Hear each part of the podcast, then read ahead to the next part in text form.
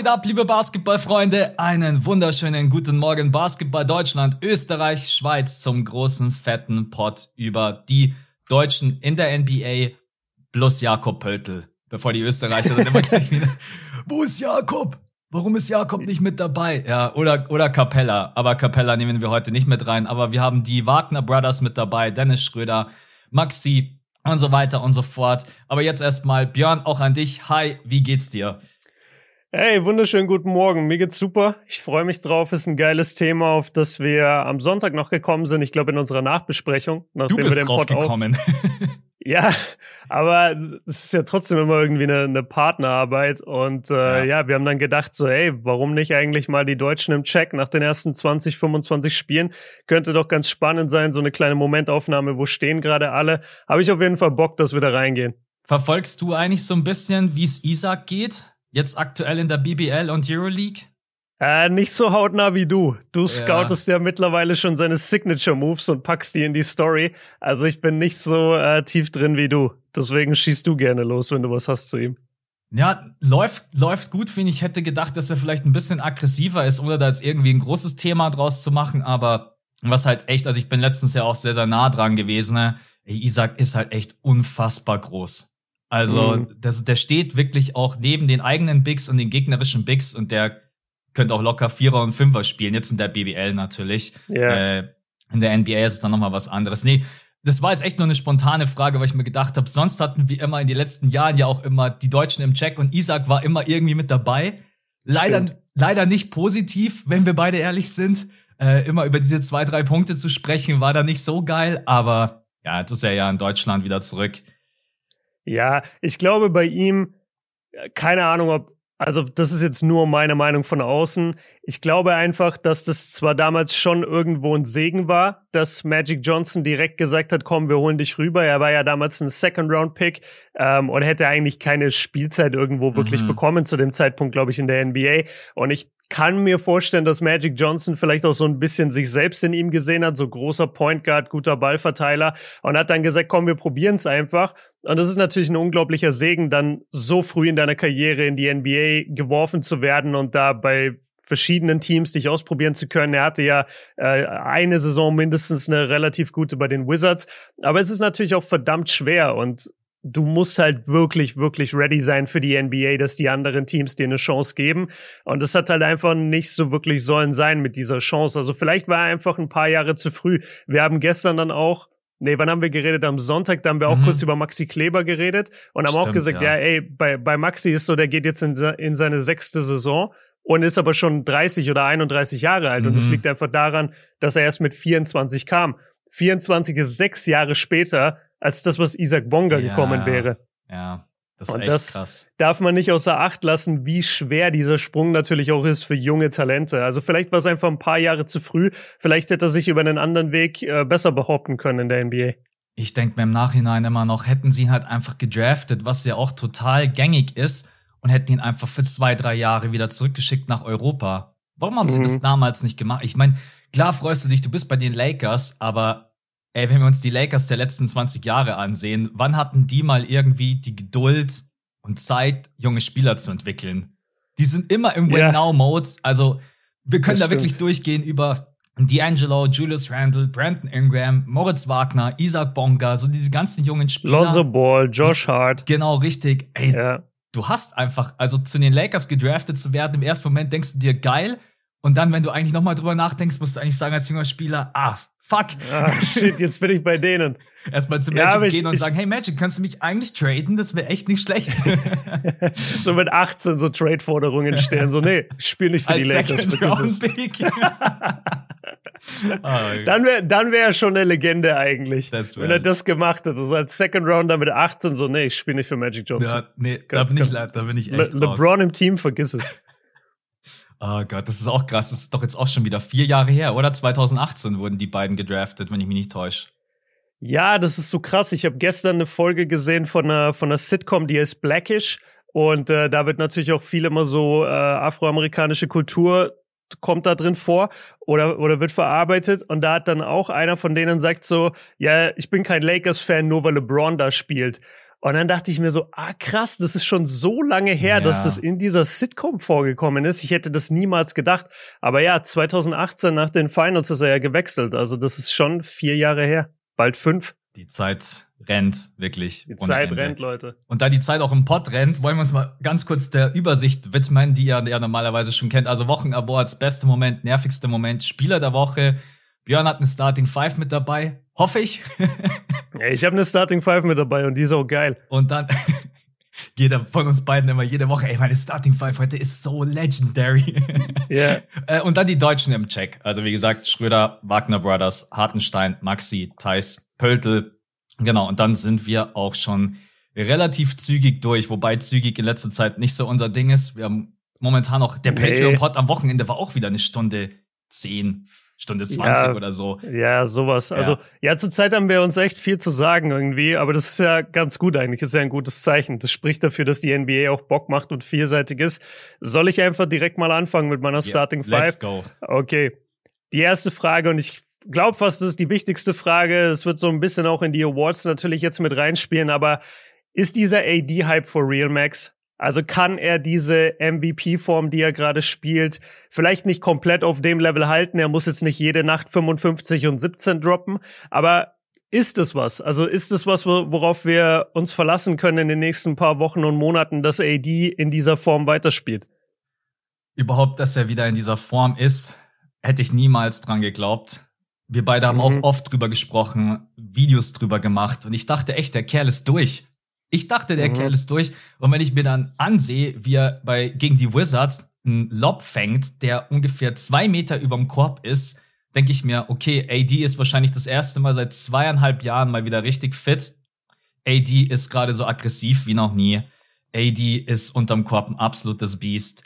Und ich wehre mich irgendwie auch noch dagegen zu sagen, das ist schon alles komplett for real, aber ich kann mich nicht mehr dagegen wehren, man. Der Typ sieht gerade aus wie ein absolutes Monster und ich glaube, wenn er gesund bleibt, was bei ihm ja leider immer dieser, dieser Satz ist, den man mit dazu sagen muss, dann glaube ich, mhm. ja, dieser AD ist wieder back, was mich unglaublich freut für ihn, für die Lakers und auch für uns Fans, weil er zeigt uns jetzt eigentlich gerade auch mal wieder, wie geil es ist, ihm zuzusehen. Im Pick and Roll, AD ist komplett eine Zerstörermaschine als Lob Threat, als jemand, der den Ball weit draußen fängt an der Freiwurflinie. Also, wenn du meine Meinung wissen möchtest, nach den Spurs und Pistons Games habe ich noch gezweifelt, dann kamen die yeah. Bucks, da habe ich auch gesagt, okay, yeah. dann kommen die Wizards und jetzt, sorry, bin ich für den Moment einfach auf dem Hype Train. Ich bin eingestiegen. Wie sieht's bei dir aus?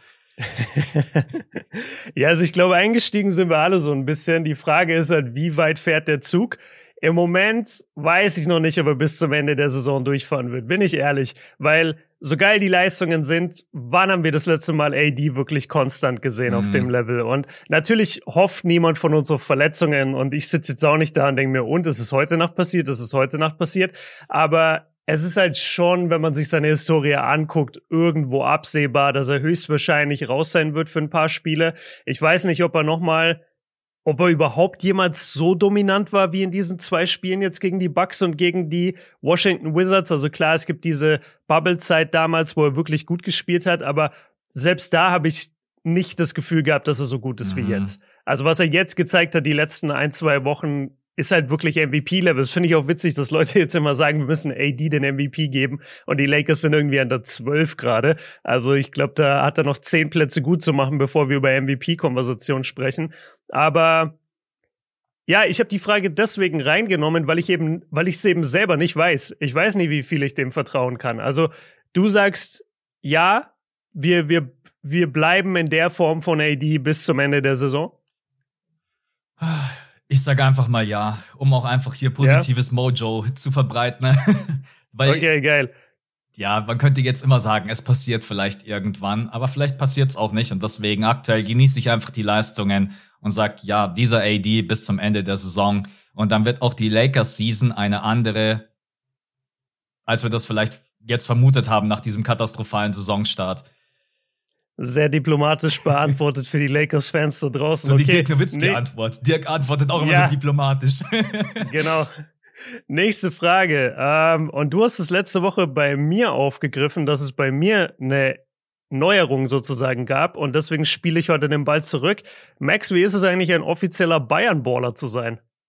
Ah. Und erklär mal kurz, wie es dazu kam, beziehungsweise was das überhaupt genau ist. Ja, Bayern Ball, das ist quasi das 2K-Team von Bayern Basketball. Und die spielen halt Pro-EM. Pro-EM könnt ihr euch vorstellen, fünf gegen fünf auf professioneller Ebene. Jetzt leider noch nicht so wie in den USA. In den USA gibt's ja wirklich die 2K-League. Wenn du da spielst, mhm. dann hast du es wirklich geschafft. Bisher hat das erst einer geschafft. Vielleicht kennt ihn der ein oder andere von euch. Janis, den ihr yes. vielleicht auch schon mal ähm, irgendwo gesehen habt. Ja, ja, und ich mache jetzt 2K seit seit ich denken kann, gefühlt. Ja. Und dann irgendwann lag das halt irgendwie vielleicht auch auf der Straße. Ich wohne in München, ich bin in München geboren und aufgewachsen. Ich mache 2K-Content. Ich habe den Audi Dome vor der Tür. Ja, und dann irgendwann hat Bayern einfach mal gefragt, hey, hast du Bock bei uns mitzumachen? Wir haben uns zusammengesetzt vor ein paar Monaten. Ne? Und jetzt bin ich am Start und mal schauen, was alles Geil. so auf mich zukommt und was auch für Projekte anstehen. Ich meine, ihr wisst selber, was Bayern für eine große Marke ist. Ähm, da muss ich mich auch selber ein bisschen überraschen lassen, aber jetzt in erster Linie einfach mal Spiele moderieren, kommentieren, vielleicht auch mal als Spieler mit dabei sein. Jetzt sicherlich nicht auf dem höchsten Level, weil so gut bin ich dann nicht. Aber ja, ist natürlich schön und auch irgendwie witzig, sich dann selber im Bayern-Dress zu sehen. Äh, genau deswegen, ja. ja, so sieht's aus. Sehr geil. Ja, herzlichen Glückwunsch. Vielen Dank. Einfach, einfach Bayern-Signing. Ja, Bayern-Signing. Da kannst du schon stolz drauf sein. Das ist geil. Das stimmt, ja. Es gab doch auch so ein, so ein, äh, was hast du gesagt? Es gab so ein Presserelease oder so ein Bild, mhm. was du ja, dann ja, rumgezeigt genau. hast. Genau, meinem Dad habe ich gezeigt, ja. Und mein Dad ist ja, ja Bayern-Fan seit, seit über 50 Jahren. Es kommen gleich wieder alle Dortmund-Fans und sagen, äh, äh, äh. ja, meine Güte, ey, wenn du in München aufgewachsen bist, da Opa war ungefähr der Hardcore-Bayern-Fan schlechthin. Der Opa war der Gründer vom FC Bayern. der Opa war richtig. Äh, das, ja, ähm, genau, war ein sehr, sehr cooler Moment, das meinem Dad zu zeigen. Äh. Ja, offizielles Bild. Nice. Genau. Ja. Glückwunsch an der Stelle nochmal. Nächste Frage. Hast du den Dank von Daniel Gafford gesehen? Weil das ist für mich ein absoluter Dank of the Year Kandidat und ich habe mir den ohne Scheiß 20 Mal angeschaut, weil ich nicht verstanden habe, wie der Mann diesen katastrophal geworfenen Alley Oop, der wirklich fünf Meter hinter ihm geworfen wird, dass er den noch irgendwie fängt mit seinen Armen. Ich, ich komme im Arm gar nicht so weit hinter wie der. Mhm. Und, und das Ding dann noch dankt über AD. Was war, was war deine Initialreaktion, als du das gesehen hast? Ich habe mir erst mal gedacht, wie schafft es der Kerl überhaupt, dass er nicht nach hinten wegkippt, weil wie, wie weit ja. er nach hinten gehen muss, um diesen Ball überhaupt zu catchen, dann, dass er ihn überhaupt nach vorne bringt. Ey, ist, ganz ehrlich, ich will jetzt nicht so weit. Und dann noch über AD. Und dann noch über AD und dann auch noch, also es ist, jetzt ist vielleicht ein bisschen überreagieren, aber ganz ehrlich, vielleicht kann man den auch in eine Top 50 All-Time Great Dunks mit reinpacken. So von, Uff, so von ja. der, so von der ganzen, ey, du hast es gerade gesagt, der Lob, der war einfach schlecht. Der war yeah. so richtig schlecht, und wo er diesen Ball fängt und wie er den da noch reinstopft. Ja, Wahnsinnsding. Also Leute, falls ihr das nicht gesehen haben solltet, ähm, ich glaube, die NBA hat sogar einen extra Clip hochgeladen, ne? nur von diesem Dank, was sehr selten passiert. Yeah. Also schon gar nicht, wenn es ja. Gafford ist. Sorry, Gafford. Äh. Genau. Also Daniel Gafford von den Washington Wizards ist auch eine ganz geile Sequenz, weil die Lakers danach relativ schnell reagieren. AD nimmt den Ball sofort hinter die Auslinie, passt ihn übers ganze Feld auf LeBron und der rennt vor und slammt auch nochmal. Ja. Aber der Dank von Gafford ist halt schon auf einem komplett anderen das Level. Also das halt könnt ihr euch gerne nochmal reinziehen. Wirklich von der Flexibilität her einer der krassesten Dunks, die ich bisher gesehen habe in meinem Leben. Und ich habe echt schon viele Dunks jetzt mittlerweile gesehen. Okay, nächste Frage, die ist wieder so ein bisschen off-topic. Und da brauche ich so ein bisschen Bestätigung von dir, aber vielleicht kriege ich sie auch nicht. Wie sieht's bei dir? Wie sieht's bei dir aktuell beim Thema Schlaf aus? Mhm. Weil ich würde sagen, so seit zwei, drei Wochen, Alter, ich kann nicht mehr. Ich brauche echt sieben eher acht, neun Stunden Schlaf aktuell. Ich weiß nicht, ob es die Kälte ist, ob es die Zeitumstellung ist, ob es daran liegt, dass so früh äh, und so schnell alles dunkel wird. Aber ich bin vor ein paar Monaten bin ich noch entspannt mit vier, fünf Stunden jeden Tag eigentlich habe ich bewältigt. Manchmal sechs Stunden, wenn es mir nicht so gut ging. Aber aktuell, ich brauche acht, neun Stunden, sonst funktioniere ich gar nicht. Ich komme gar nicht aus dem Bett. Ja. Wie geht's dir? Ist bei mir genauso. Also, wenn ich zu oh. wenig schlaf, dann merke ich, dass ich auch überhaupt nicht funktioniere. Dass die Videos schlecht werden, dass ich irgendwie eine Million Anläufe brauche, bis ich mal ein Video irgendwie auf die Kette krieg ohne tausend Fehler. Das ist so ätzend, ja. Ey, wirklich, das ist, ey, müsst ihr euch das vorstellen. Manchmal hast du so One-Takes, wo du dir so denkst, boah, geil. Und manchmal sitzt du da und redest acht Minuten und dann verhaspelst du dich irgendwie zehnmal, wo du dir dann auch denkst, ey, jetzt habe ich auch keinen Bock mehr auf den Cut, weil ich gar nicht mehr den check, wo ich bin und weil ich den Ja. kompletten Flow verloren habe. Ähm, ja, im Fitness merkt man es natürlich auch, wenn man zu wenig pennt. Ich merke das immer sofort an meiner Leistung. Also geht mir genauso wie dir. Ich muss aber auch sagen, äh, Vitamin D-Mangel ist wahrscheinlich gerade komplett am Start. Also Mhm. ich bin dann auch ein bisschen zu inkonsequent. Ich habe extra mir so Brausetabletten gekauft, so Vitamin D Ja. Brausetabletten, die ich natürlich irgendwie so gefühlt einmal alle zwei Wochen trink, was gar nichts bringt. äh, aber ja, um deine Frage zu beantworten, geht mir auch so. Im Sommer bin ich easy. Ich, keine Ahnung, gehe irgendwie um 0 Uhr ins Bett oder um 1 Uhr und wach um 6 auf und denk mir, yo, let's go. Und jetzt Ja, gehe ich gerade so um 11 ins Bett und wach um 8 Uhr auf und denk mir so, Alter, was ist Lass wir heute bis 10 schlafen. Lass ja, ey, ich bin, ich bin so bei dir und, und das nervt mich halt richtig, weil wirklich so die letzten Monate bei mir so gut lief mit Fitness und extrem früh aufstehen, vor den Videos noch ins Fitnessstudio gehen und so. Und jetzt gerade, ich muss echt gucken, wie ich das alles überhaupt unterbringe in meinen Tag. Und morgens, ich, ich bin so im Arsch, ich kann Mhm. einfach nicht. Pennst Das du manchmal echt- tagsüber eine Stunde? Nee, das wäre, glaube ich, das wäre, glaube ich, extrem hilfreich, wenn ich das Mhm. anfangen würde. Aber ich, ich schaffe das einfach nicht, irgendwo diese eine Stunde zu fitten. Und du kennst es sicherlich auch, wenn du so hart die ganze Zeit an irgendwelchen Sachen arbeitest und du kommst dann mal nach Hause, um zu chillen, dann siehst du es immer nicht ein zu schlafen, weil du dir denkst, nee, ich will jetzt mal ein bisschen Freizeit haben für mich. Ja. Ja, es ist wirklich. Also Ja. manchmal passiert es, dass ich irgendwie mit einem Video fertig bin und dann fällt so diese Last ab. Und dann denke ich mir, komm, Mhm. jetzt hau ich mich kurz aufs Sofa, so 20 Minuten, will bloß, bloß ein bisschen YouTube schauen. Ja, von Ja. wegen, Alter, ich schau zwei Minuten, ne? Und dann, äh, Und dann schläfst du dann ein. gibt's einen Sleepy Mode. Äh, danach wache Ah, ich geil. aber auch immer auf und denk mir, Alter, jetzt bin ich full of energy. Allerdings ist es dann auch immer für den Rhythmus nicht gerade das Geilste, weil dann kann es passieren, dass ich irgendwie zu lang penne und dann bin ich in der Nacht bis um zwei Uhr wach und dann ist der Ja, komplette das Rhythmus im Arsch. auch. Aber ja, du kriegst deine Bestätigung. Aktuell brauche ich auch viel Schlaf, aber ich glaube, das liegt auch an der Okay. Zeitumstellung und dass es halt einfach um 4 Uhr dunkel wird. Ja, das ist okay, danke. Das Ja. tut schon mal echt gut zu hören. Dann finale Frage, die ich jetzt so ein bisschen freestyle, weil ich merke gerade, ich habe nur vier aufgeschrieben. Deswegen hast, hast du, hast du äh, Kawhi Leonards Comeback gesehen gestern? Hab ich mir gerade eben noch angesehen. Ich habe aber echt bloß den entscheidenden Wurf gesehen. Okay, und ich wollte fragen, ha- haben wir das im Patreon-Pod gemacht oder hier, wo wir so ein bisschen beide gesagt haben, naja, wir glauben nicht mehr wirklich dran, dass wir Patreon war Kawhi jemals ja. wieder, ja, okay, dass wir Kawhi jemals wieder auf so einem Level ein Video sehen. gemacht. Geil. ja, wo ich einfach mal die Stell- Frage Das aufgeworfen stellt er jetzt hab. schnell auf privat. Das, äh, richtig oder auf nicht gelistet. Ähm, Ja, Ja, aber tatsächlich, ich glaube, die Frage war berechtigt. Was ist bei Kawhi Leonard los? Also vor der Saison hieß es, ja, okay, es gibt erstmal äh, Injury Management. So, das ist ja das Mhm. neue Wort. Wir bringen ihn als Sixth Man von der Bank. Ey, dann hat er irgendwie drei, vier Spiele gemacht. Es gibt irgendwie keine Info. Der Typ ist irgendwie andauernd mit dabei, ähm, aber spielt nicht. Und jetzt heute, Ja. ich habe auch überhaupt nicht gewusst, dass der heute Nacht spielt. Hast du das gewusst? ja ich habe einen Tweet gelesen, Ah. habe einen Tweet vorab gesehen, da stand dann Paul George und Kawhi spielen. Das sind dann die Phasen, in denen ich- ich schlaf und Björn dann einfach die Informationen aufsaugt tagsüber. ja, so, so läuft es, Leute. Ja, du hast es auch, du hast es auch gesehen. Ähm, der, also der Game Winner Ja. sah halt natürlich schon wieder Kawhi Leonard mäßig aus, ne? Wie ein Terminator, Stepback, geht hoch, Swish und auf Wiedersehen.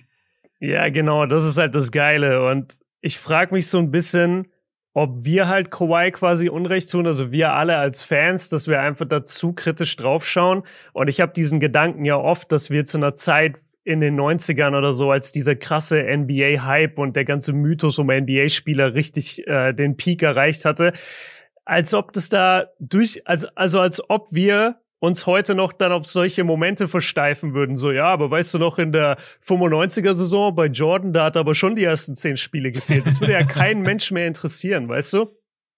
Und ähm, ich, ich frage mich da einfach immer so ein bisschen, ob wir da zu kritisch sind mit den Spielern Und denen ist es ja sowieso egal. Also der ist einfach auf, also Kawhi ja sowieso am meisten. Der hat nicht mal Social Media.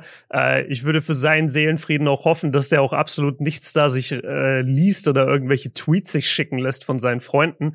Am Ende des Tages ist es einer der besten Spieler der Welt, der halt einfach katastrophale und massive Probleme hat mhm. mit seinen Knien und die wahrscheinlich nie mehr wirklich in den Griff bekommt. Aber ja, glaube ich jetzt nach dieser Aktion daran, dass er eine ganze Playoff-Serie spielen kann? Ehrlich gesagt immer noch nicht. Nee. Aber ist das hier mal wieder ein Lichtblick und ein Hoffnungsschimmer für die ganzen Clippers-Fans und Kawhi-Fans da draußen? Auf jeden Fall.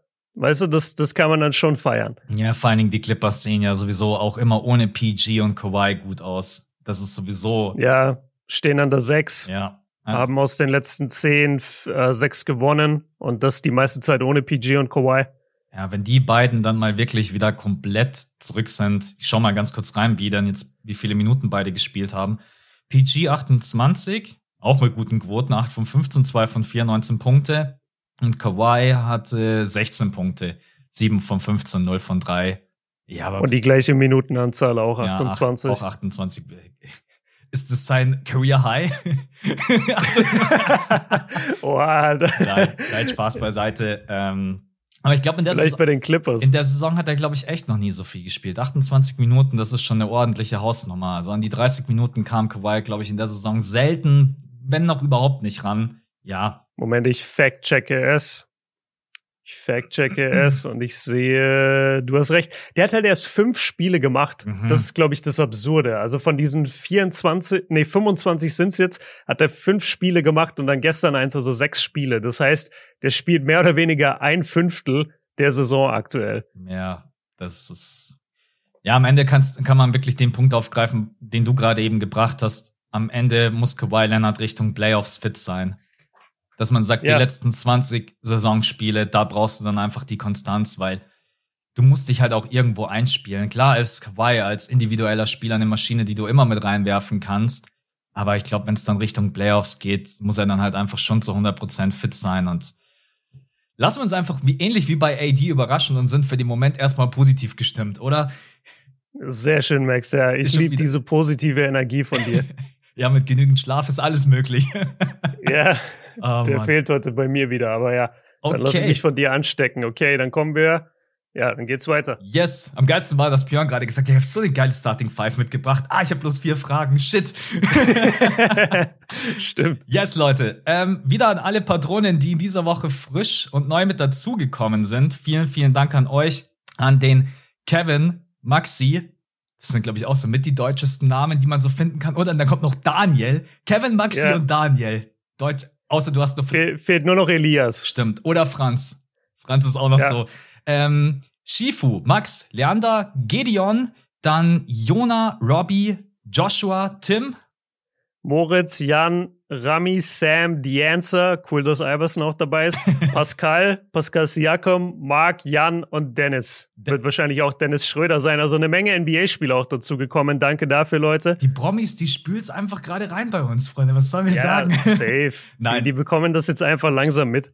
Äh, vielen, vielen Dank an alle, die neu mit dazugekommen sind. Wir hatten am Sonntag wieder eine Patreon-Folge, haben da ein bisschen über die Lakers und Nets ausführlicher gesprochen, weil die ja gerade eben so ein klein wenig im Aufschwung sind, haben ein paar Trades diskutiert, weil nächste Woche fällt die erste Trade Restriction. Also falls ihr da irgendwie Lust haben solltet, uns zu unterstützen, dann einfach patreon.com slash das fünfte Viertel, auch immer unten in den Show Notes mit dabei. Wir freuen uns über jeden, der da neu mit dazukommt. Außerdem bekommt ihr Dienstag die Folge immer vorab und ohne Werbung. Und jetzt gehen wir von den Patronen rüber in die Wochen-Awards. Und ich habe mir jetzt einen besten Moment rausgepickt, weil ich mir gedacht habe, der AD 55 Punkte äh, Wahnsinn, der ist wahrscheinlich zu easy. Deswegen starte ich mal rein mit meinem besten Moment. Und es sind die 38 Punkte von Alvarado. Der kleine mhm. Mann, undrafted bei den Pelicans, droppt gegen die Denver Nuggets 38 Punkte, ich weiß nicht mehr wie viele drei, ich glaube es waren acht Dreier. Acht. Genau. Acht von elf. Äh, zwischenzeitlich der Heat-Check from way downtown, der dann auch noch fällt, die komplette Halle eskaliert. Die Pelicans sind gerade eben sowieso so ein, weiß gar nicht, hey, wie so gute, wie so Glücksbärchis, die sich gegenseitig mhm. so pushen. Zion mittendrin als der ganz große Glücksbär hier. ähm, ja, deswegen, also wenn natürlich ein undrafted Spieler von der Bank dann 38 Punkte droppt, natürlich auch Career High. War sehr, sehr geil, war natürlich auch am Sonntagabend zur deutschen Zeit. Deswegen war das wahrscheinlich auch, weil es mich selber so gefreut hat und die Energie der Pelicans gerade eben so positiv ist, war das so ein bisschen mein bester Moment in dieser Woche. Hast du das Spiel ja, gesehen? Und, und ja, also ich, ich habe die Highlights von mhm. Alvarado gesehen und vor allem muss man ja sagen, es war ja das absolute Spitzenspiel im Westen. Das weil stimmt, ja. Die Nuggets waren zu dem Zeitpunkt noch an der 2, die Pelicans an der 3 und durch dieses Spiel hat sich das dann geändert und die Pels sind an die 2 gekommen und die Nuggets an die 3. Genau. Und es war natürlich, da ging es schon um eine Menge. Ja. Das muss man ganz klar sagen. Und das, ich, mir taten die Nuggets fast ein bisschen leid, weil du kannst mit vielem Game planen, weißt du, die sind bestimmt vorbereitet in dieses Spiel, aber keiner rechnet halt damit, dass dann Jose Alvarado kommt und neun, äh, 38 Punkte droppt und 8 Dreier trifft. Dagegen kannst du halt nicht Game planen ja. und das hat mich fast ein bisschen so ein bisschen geärgert für die Nuggets, weil die werden sicherlich in einem normalen Aufeinandertreffen, wäre das Spiel sicherlich anders verlaufen. Oder könnte ich mir vorstellen. Aber du steckst halt nie drin. In der Regular Season kann alles passieren. Und äh, ich bin bei dir. Also die, die Stimmung in der Halle war halt elektrisierend. Das stimmt, ja. Ja, gerne. Kurze Frage, abseits, könnt, könntest du dir die Pelicans ein bisschen als Underdog-Contender vorstellen? In der aktuellen Konstellation, wenn alle fit sind? Ja, ja, das höre ich tatsächlich viel. Äh, Ingram hat ja gar nicht gespielt jetzt, glaube genau, ich, in Ingram dem Spiel. Immer noch nicht. Ja. Genau. Mm, ich meine, du kennst meine, du kennst meine Überzeugung so von, von Championship-Teams. Ich glaube einfach daran, dass du so ein paar Mal durch den Playoff-Grind wirklich mhm. gehen musst. Ich glaube nicht dran, dass du in einer Saison einfach ein starkes Team hast. Weil, weil was war letztes Jahr? Letztes Jahr waren sie in der ersten Runde. Ohne Zion sind da, glaube ich, ausgeschieden. Gegen die Suns. Oder war das genau. sogar zweite Runde? Weißt du das noch? Nee, war erste, oder? Ah, nee, ich glaube, das war die erste Runde. Das war die erste, weil die Suns hatten in der zweiten Runde Dallas und haben da ja verloren. Und dann war Dallas im genau, Conference-Finale. Yep. Ja, okay, genau. Deswegen, ähm, die waren jetzt einmal in den Playoffs ohne ihren besten Spieler und sollen jetzt dann in der in dieser Saison direkt die Championship gewinnen oder ein Contender sein. Da bin ich immer ein bisschen vorsichtig. Also da würde ich viel eher so ein Team sehen wie die Nuggets mhm. oder ein Team wie die Suns, die es einfach schon ein paar Jahre durchziehen. Ähm, nee, bin ich bin ich tatsächlich noch raus. Du? Ja, ich habe extra das Wort Underdog vorne dran gehängt, weil klar denke ich jetzt nicht, ja. dass die für den Titel gehen. Aber wenn ich die jetzt mir in einer Serie vorstelle gegen die Nuggets, setze ich mein ganzes Geld auf Denver zu 100 Prozent. Nee, setze ich nicht. Ja, gut. Setze ich mein. Das würde ich bei, das würde ich bei keinem Playoff-Matchup ever machen. ja. Nein, also ich wollte im Endeffekt ja auch mit dieser Frage eigentlich bloß so ein bisschen äh, die, die aktuelle Lage bei den Pelicans verdeutlichen, dass es halt einfach unglaublich gut läuft. Du hast ein junges Team, ja. du hast viel Erfahrung mit dabei, mit CJ McCallum, Valanciunas, äh, Brandon Ingram, der jetzt auch schon ein paar Jahre auf dem Buckel hat, darf man nicht vergessen. Und du hast geile mhm. junge Spieler mit Herb Jones, Alvarado, Trey Murphy, ist ein geiles Team und macht Bock. Also ich glaube, wenn die in den nächsten Jahren vielleicht so ein, zweimal Playoff-Erfahrungen sammeln, wie du es auch gerade gesagt hast, dann kommen wir vielleicht so Richtung, dass sie vielleicht mal wirklich für die Finals irgendwie in Frage kämen, mhm. außer die Grizzlies explodieren bis dahin komplett. Aber das ist ein anderes Thema. Ähm, was war dein bester Moment? Ja, du hast gesagt, das AD-Thema ist too easy. Für mich ist es nicht too, ist es nicht too easy. ich wusste, dass du es nimmst, deswegen habe ich es nicht genommen. Das, ich nehme das 100 Prozent. Also diese zwei Spiele von AD, mein Gott, haben die Bock gemacht. Ähm, ich nehme mal, ich fokussiere mich mal vor allem auf dieses Wizards-Spiel. Klar, Was eine Maschine. fokussiert er sich aufs Wizards-Spiel. Ja, Sorry, ja, da kommst ja, du nicht raus, Mann. Ja, wir, wir kommen ja noch zum nervigsten Moment, kleiner Spoiler. So, Könnte ja. ja noch was kommen dann. Aber nee, also was, was AD gerade zeigt im, im Pick and Roll, du hast es vorhin, glaube ich, schon mal kurz erwähnt, diese, diese Pick and Roll-Aktionen von ihm. Mhm. Das ist halt das, wo du eigentlich die letzten zwei Jahre drauf geguckt hast und immer so den Fernseher angeschrien hast, so spielt doch einfach Pick and Roll. Yes. Was macht ihr denn? Wieso geht ihr denn so viel in die Isolation? Warum spielt ihr denn nicht einfach Pick and Roll? Und das funktioniert halt so wahnsinnig gut. Ich bin auch sehr positiv überrascht und muss ich fast hier mit in den besten Moment mit reinnehmen. Die, die, ähm, wie nenne ich es denn, die Spielübersicht und die Fähigkeit von Russell Westbrook aktuell den Ball zu teilen. Mhm. Wie geil ist das? Der hatte 15 Assists gegen die Wizards. Der hatte, glaube ich, 14 davon auf Anthony Davis, weil der so gut mit ihm im Pick and Roll harmoniert hat. Ich liebe auch, wenn LeBron und AD zusammen ins Pick and Roll gehen. Also insgesamt AD wieder im Pick and Roll zu sehen, ist eine wunderschöne Entwicklung. Dann natürlich die Effizienz, die er aufgelegt hat, ähm, ist ja unfassbar. Ähm, weit über 70 Prozent, glaube ich, in dem einen Spiel zumindest. Ich glaube, 20 von 25 hatte er da. Das ist extrem beeindruckend. Und die Beweglichkeit, die, die Physis, die Defense, die Aggressivität, seinen eigenen Wurf zu forcieren, so, das war alles lange Zeit nicht mehr da. Und jetzt ist es endlich da. Und das ist doch ein schöner, schöner Breakout-Moment. Und deswegen muss ich das auf jeden Fall als besten Moment nehmen. In der Gefahr, dass ich jetzt etwas spoiler, aber wen hast du als Spieler der Woche? Ja, AD. Ja, ich glaube, also, wir können das einfach hier direkt. Wir können das ja. einfach hier direkt mit reinnehmen. Ich habe mir gerade mal die Stats aus den letzten drei Spielen aufgerufen. What the hell? 42 Punkte bei 66, 62,5 bei fast drei Dreier-Attempts, was für AD mindblowing viel ist. ist. Also ja. viel ist. 92 Prozent von der Freiwurflinie, 13 Rebounds, drei Blocks, 3,3 Offensiv-Rebounds. Also es gibt keine andere Antwort. Also da bin ich jetzt ja. auch nicht mal, dass ich so sage, boah, ja, AD, okay, ist offensichtlich, schau ich mal irgendwie unten hin. Nee, ich schau nicht unten hin, ich schau oben hin. 42 Punkte bei 66, 62, 92. Ist auch ein Punkt, den man echt nicht unterschätzen darf. Ein Spieler, der so oft in die Freiwurflinie kommt und dann so hochprozentig verwandelt, ist auch mhm. wichtig. Also 92 Prozent von der Freiwurflinie und auch generell in der Saison trifft AD den Freiwurf extrem stark. Ja, er ist aktuell ja. ein absolutes Biest. Also neben Janis und neben Zion, das sind die drei besten Paint-Scorer in der Liga und deswegen können wir das hier einfach vorwegnehmen. Spieler der Woche für uns beide. Okay, nervigster Moment. Und ich schieb den Ball jetzt erstmal rüber zu dir, weil ich habe keinen so wirklichen nervigsten Moment. Diese Woche bin ich der, der da keinen wirklichen dabei hat. Äh, aber ja. du hast es ja gerade eben schon so ein bisschen durchsickern äh, lassen. Wahrscheinlich das Spiel gegen die Lakers, oder? Bucks gegen Lakers, war das dein nervigster Moment?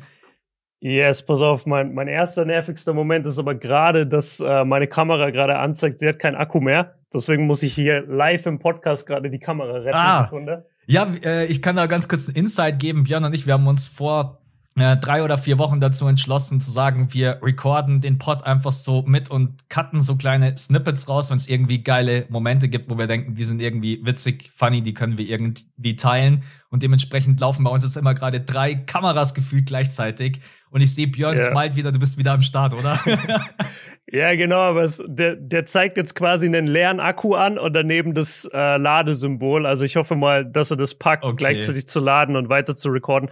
Wenn nicht, ist auch nicht so schlimm. Aber ja, klar, nervigster Moment war das Spiel gegen die Bucks. Ähm, ich muss den Lakers extrem Props geben, dass sie so gut gespielt haben gegen eines der besten Teams der NBA. Man darf hier nicht denken, dass das zwei Teams auf Augenhöhe sind, ohne Disrespect jetzt, aber die Bucks sind halt einfach ein klarer Contender und die Lakers im Moment absolut nicht. Und dass sie es da überhaupt geschafft haben, auf dem Level die ganze Zeit so stark zu sein, lange, lange Zeit ihre Führung zu halten und wirklich die auch nicht äh, aufzugeben gegen die Bucks und, äh, und da jeden Run abzuwehren, das war schon sehr beeindruckend.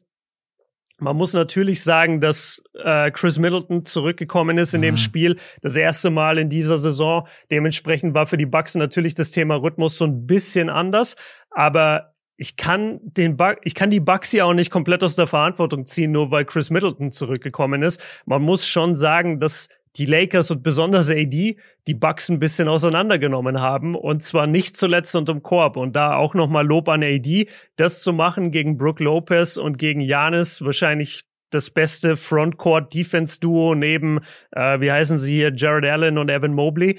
Das ist schon verdammt beeindruckend gewesen und es ist halt der nervigste Moment für mich, weil die Bucks verloren haben und ich mir jetzt hundertmal anhören musste, äh, ist AD eigentlich doch besser als Janis und äh, sollten wir mal sollten wir mal bei AD auf die MVP-Konversation gucken, wo ich mir dachte, okay, also mehr Hot halt. Take, mehr Hot Take und äh, Early Prediction geht nicht, aber ja, muss ich muss ich neidlos anerkennen, die Lakers waren an dem Tag besser und haben den Sieg verdient und das hat mich natürlich genervt, weil ich gerne den Bucks-Sieg gesehen hätte, aber ey.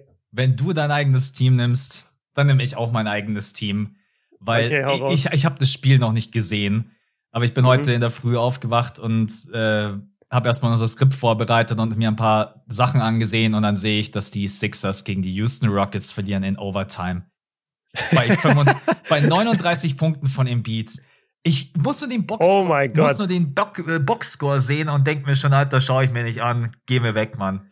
Ey, Warte, das, jetzt gucke ich mir erstmal den Boxscore an. Man darf einfach also, nicht gegen die Houston Rockets verlieren. Sorry, wenn man wirklich auch in der Eastern Conference oben mit dabei sein möchte, ey, schon gar keinen Bock mehr, das Spiel überhaupt noch im Nachhinein anzusehen. Wirklich nicht, Mann. Ich, ich finde es schon Wahnsinn, dass, also ich wusste gar nicht, dass das geht, dass man, wie viele Verlängerungen gab es denn da? Gab es da eine oder zwei? Eine, Weil, eine, wenn ich das richtig sehe. Und vor allen Dingen, wie kann man sich denn in der Overtime von den Houston Rockets 24 Punkte reindrücken lassen? Nee, das, das, ist, das war eben gerade auch mein Schockmoment, aber ich glaube, dass ESPN im Boxscore nur Overtime insgesamt einzeigt. Ich glaube nicht, dass die Overtime 1 und 2 schreiben, weil 24 Punkte in der Overtime, Alter, das kann ich mir irgendwie nicht vorstellen. Soll das gehen, Mann? Lass mal kurz nach. Warte mal. Tatsächlich, ich habe mir die Highlights nicht angesehen, weil ich werde zu frustriert, ganz ehrlich. Ich, ich skippe gerade mal ein bisschen vor, ob hier irgendwas steht von Double Overtime. Ja, es war eine Double OT. Okay, es war eine. Weil sonst hätte ich mir jetzt auch gedacht, so wie kann man 24 Punkte in der Overtime kassieren? Gut, dass wir das noch gecheckt haben. Ja. Ja, Embiid mit 39, Tobias Harris mit 27, James Harden ist, ist zurück. zurück. War, ja. das, war das sein erstes ja, Game? Ja, war sein zurück? erstes Game, ja. Ja, komm, dann machst du wie ich, dann schiebst du einfach darauf, dass Harden das erste Mal zurück ist, wie ich bei Middleton. Ja, aber hey, Alter, 4 von 19. Kann man jetzt echt draufschieben. 4 von 19, also das ist halt ja, schon 4 wieder. 4 von 19 ist schon toll. Aber die Sixers haben sich wahrscheinlich gedacht, hey cool, wir warten gegen die Rockets, easy Matchup, bringen wir Harden zurück, ein bisschen so Warm-up. Ja, ja. direkt aufs Maul. ah, Leute. Geil, ja, da haben wir doch coole, coole zwei nervigste Momente. Spieler der Woche haben wir schon gemacht. Genau, richtig. Dann können wir eigentlich in den Main Part des Podcasts gehen. Yes, die Deutschen im Check. Und ich dachte, wir beide starten vielleicht mal mit dem rein, der jetzt noch überhaupt nicht gespielt hat in der Saison. Äh, Daniel mhm. Theiss wurde am Knie operiert und ist auf unbestimmte Zeit raus. Deswegen können wir jetzt irgendwie dazu aktuell nichts sagen. Das Einzige, was ich mir jetzt gedacht habe als Frage, sehen wir eine Rolle für ihn, wenn er zurückkommt bei den Pacers, bei denen es ja aktuell auch extrem gut läuft, die mit Halliburton gerade eben, ich sag immer, den jungen Point Guard haben, ne? weil so wie er mhm. aktuell spielt und auf den Ball aufpasst, und Daniel Theiss ist ja jemand, der da auch ähm, viel Erfahrung mitbringt mit seinen Screens. Glaubst du, er kann den Pacers helfen oder wird er irgendwann getradet, auch für den Vertrag, den er hat und für das, was er dir auch gibt? Ja, ich dachte jetzt erstmal, du sagst, Daniel Theiss hat auch Erfahrung als Point Guard. Dann hätte ich unseren Podcast hier nochmal überdacht. Aber nächste Woche gibt's keine grade, Folge.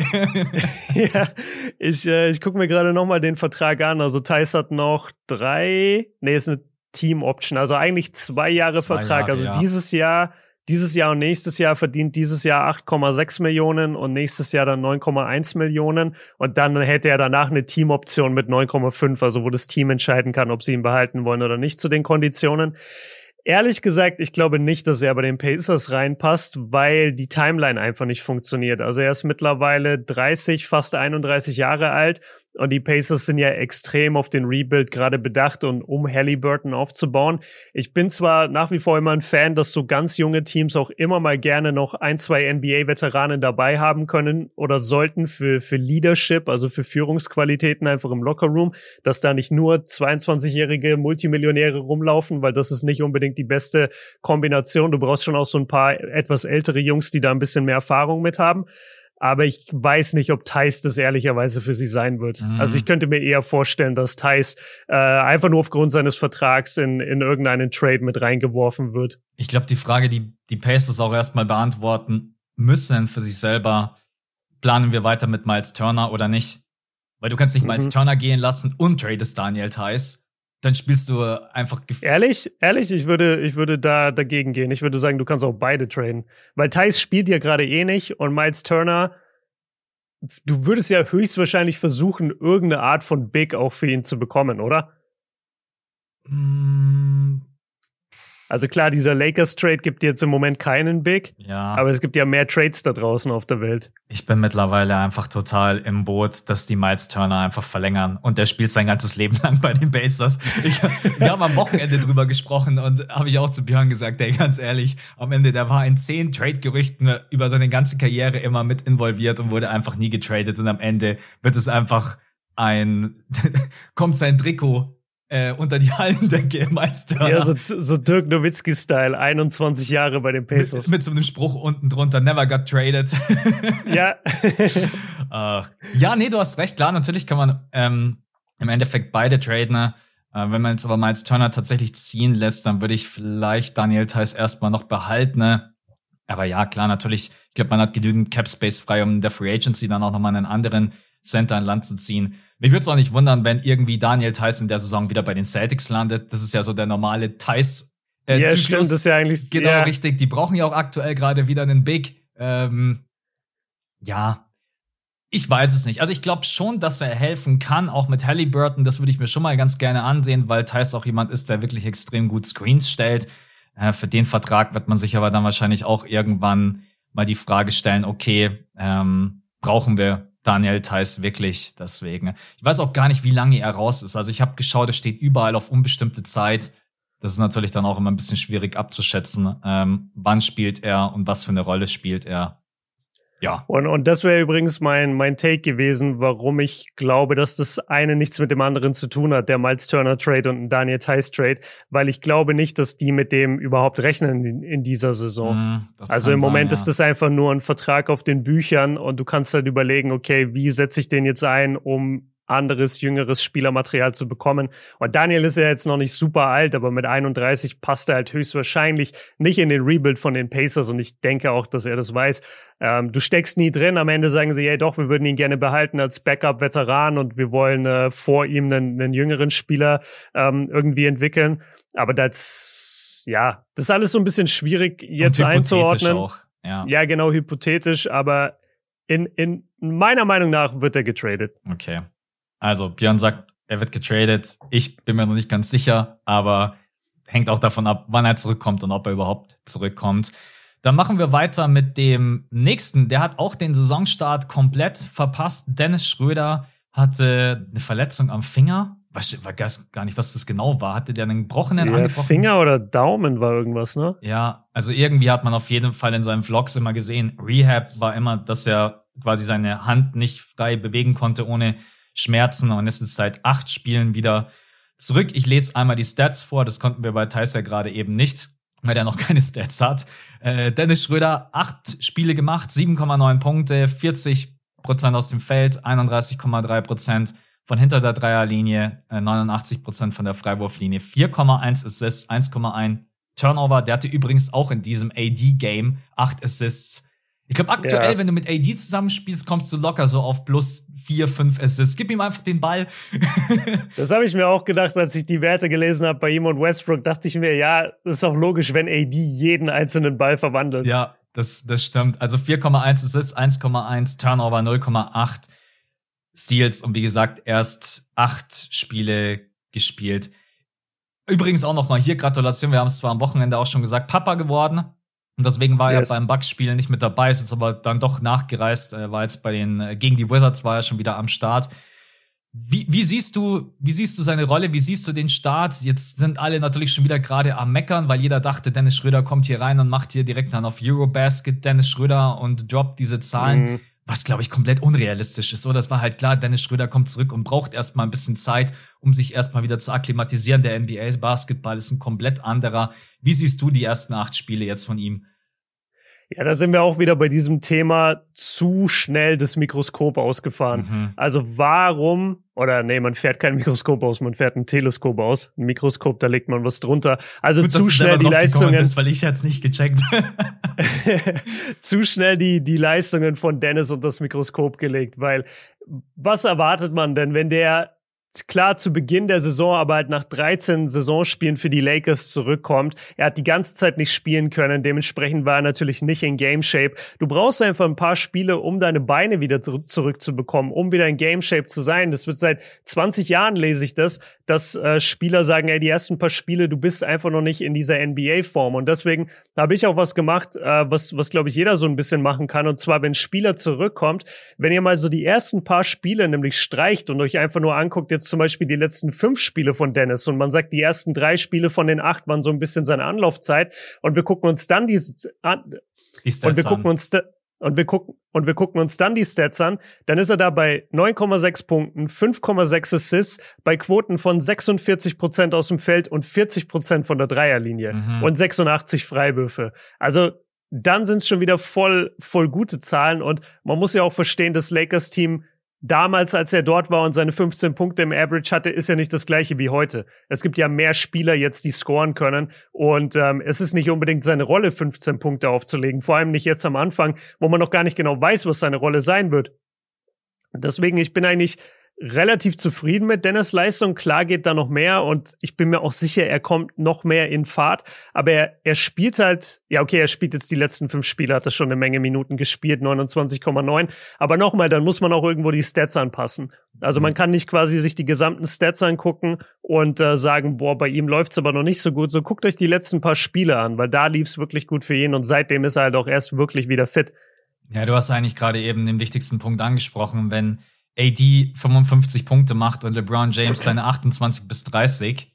In den letzten Spielen waren die beiden gemeinsam fast immer über 70 Punkte. Dann brauchst du genau. von Dennis Schröder halt, was ich eigentlich von Dennis Schröder immer haben wollen würde, dass er auf den Ball aufpasst, dass wenn er auf dem Feld steht, dass er ins Pick and Roll geht mit AD, was auch gut funktioniert. Du hast es auch vorhin schon mal ganz kurz beim Spieler der Woche angesprochen, was bei den Lakers auch gerade einfach super funktioniert, dass egal ob LeBron James, Dennis Schröder, Westbrook, Austin Reeves, jeder ist in der Lage, Pick and Roll zu spielen mit AD. Das ist gerade die größte Waffe der Lakers. Und das würde mhm. ich einfach. Ja, aber wie du schon gesagt hast, wir beide sind auch in der Lage, mit dem AD Pick and Roll zu spielen, weil alles, was du machen musst, ist irgendwie an dem Pick vorbeilaufen ja. und dann halt den Ball abgeben auf AD. Ja. Dann habe ich auch erfolgreiches Pick and Roll gespielt. Und ansonsten glaube ich auch, dass man nicht diese Erwartung haben darf, dass Dennis Schröder offensiv so spielt wie bei der Eurobasket, weil einfach das ein anderes Spiel ist. Die Verteidiger in der NBA sind athletischer, das Feld ist größer, breiter, der Weg zum Korb ist länger, er ist jetzt verletzt gewesen, muss erstmal in Shape kommen. Also ich glaube, wir müssen bestimmt noch ein paar Spiele warten, bis wir dann von Dennis Schröder auch mal scoring-technisch da irgendwie mehr bekommen und dass der Drive und dass er den Korb attackiert, dass das wieder mehr Teil seines Spiels wird.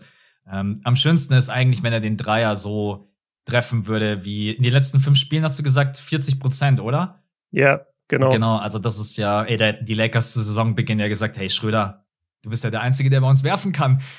Ja. also deswegen. Ja, und also komm, wer erwartet denn bitte von Dennis Eurobasket-Leistungen, wo er bei der Eurobasket ganz klar die erste Option war bei Deutschland und bei den Lakers ist er like die dritte, vierte Option. Ja. Je nachdem, wer gerade auf dem Feld steht. Also das ist doch in keinster Weise vergleichbar. Wer da jetzt denkt, Dennis sollte irgendwie seine 10, 15 Würfe nehmen, der, der sieht einfach das Spiel komplett falsch. Ja, Dennis Schröder ist eigentlich immer die vierte.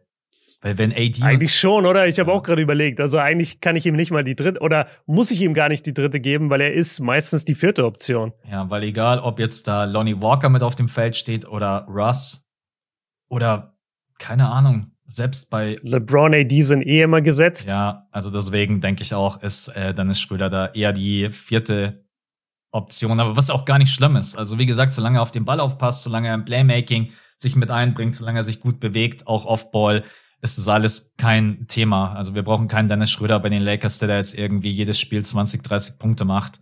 Äh, ja. Wo ja eh nicht dazu kommt, wenn LeBron James und AD so weiterspielen, die pro Spiel gerade eben gefühlt beide zusammen über 40 Würfe nehmen. Sollen wir den Pod nennen, LeBron und AD nehmen Dennis die Würfe weg? das wäre echt eigentlich extrem witzig. De Deutscher Podcast fordert Trade von LeBron für mehr Würfe von Dennis Schröder.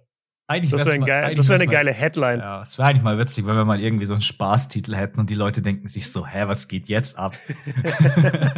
Vor allem nach den LeBron und AD Leistungen gerade. Dann so, nee, ihr müsst die traden. Wir brauchen mehr Dennis AD, Minuten. gib mal Dennis öfters den Ball. Was ist los mit dir? Ja.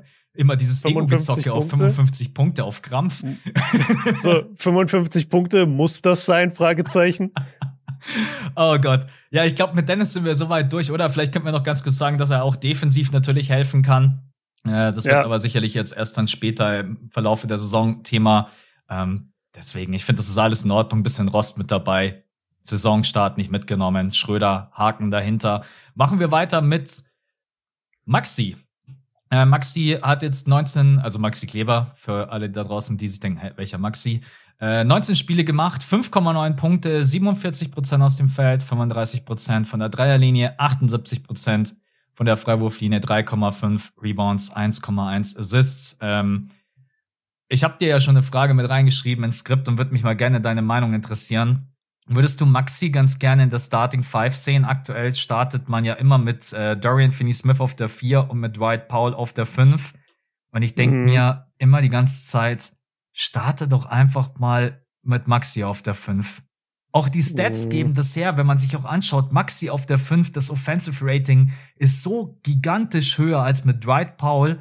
Wie siehst du das? Oder sagst du, hey, ich habe Kleber immer super gerne als Bankspieler, Jason Kidd hat der recht, dass er ihn von der Bank bringt. Nee, ich hätte Maxi tatsächlich gerne in der Starting Five, weil nicht nur die Offensive durch ihn natürlich meiner Meinung nach schon besser ist, sondern vor allem die Defensive. Mhm. Also ich bin einfach ein Riesenfan von ihm als Verteidiger. Ich habe ihn so gerne auf dem Feld. Und wenn die Mavs ihn nicht auf dem Feld haben und gerade von irgendeinem Spieler zerstört werden, dann denke ich mir immer, warum kommt jetzt nicht sofort Maxi Kleber und, und äh, legt dem Typen da die Ketten an? Er kann das jetzt nicht gegen jeden, er kann jetzt nicht Steph Curry hinterher rennen, aber er kann wirklich gegen die meisten Forwards und Bigs in der NBA wirklich äh, sehr gut verteidigen.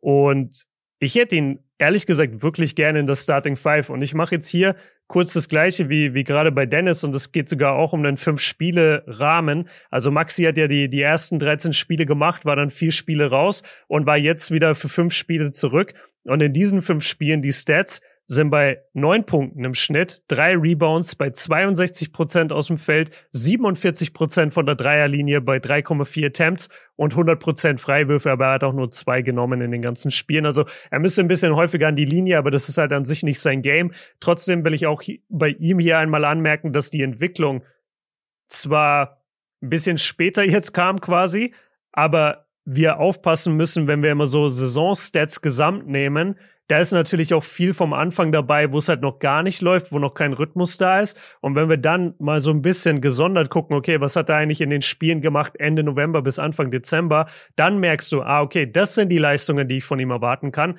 Und gerade wenn ich mir dann das angucke, denke ich mir, ja, dann muss er auf jeden Fall starten. Also bei 47 Prozent Dreierquote, 62 Prozent aus dem Feld und die Defense, die er bringt. Also gib mir den sofort in das Starting Five. Ja, also ich bin auch, aber ich bin ja sowieso gerade nicht der größte Fan von Jason Kidd. Äh, hat vielleicht der ein oder andere mitbekommen, so von der Rotation yeah. her und wie er das auch mit Josh Green handelt. Und jetzt ist ja Jaden Hardy mit dazugekommen, hat seine ersten äh, Punkte gemacht. Übrigens, das war auch eine sehr, sehr schöne Aktion von Luca. Man meckert immer so viel über Doncic, aber der hat äh, Jaden Hardy den Spielball gegeben und hat gesagt, hier, mhm. das waren deine ersten NBA-Punkte wo ich mir auch so denke, ey, Luca tust so, als wenn er schon zehn Jahre in der Liga wäre. Aber das ist tatsächlich, man schaut Luca zu und denkt sich, der ist schon in seinem achten Jahr so gefühlt, so wie er gerade eben Stimmt. spielt.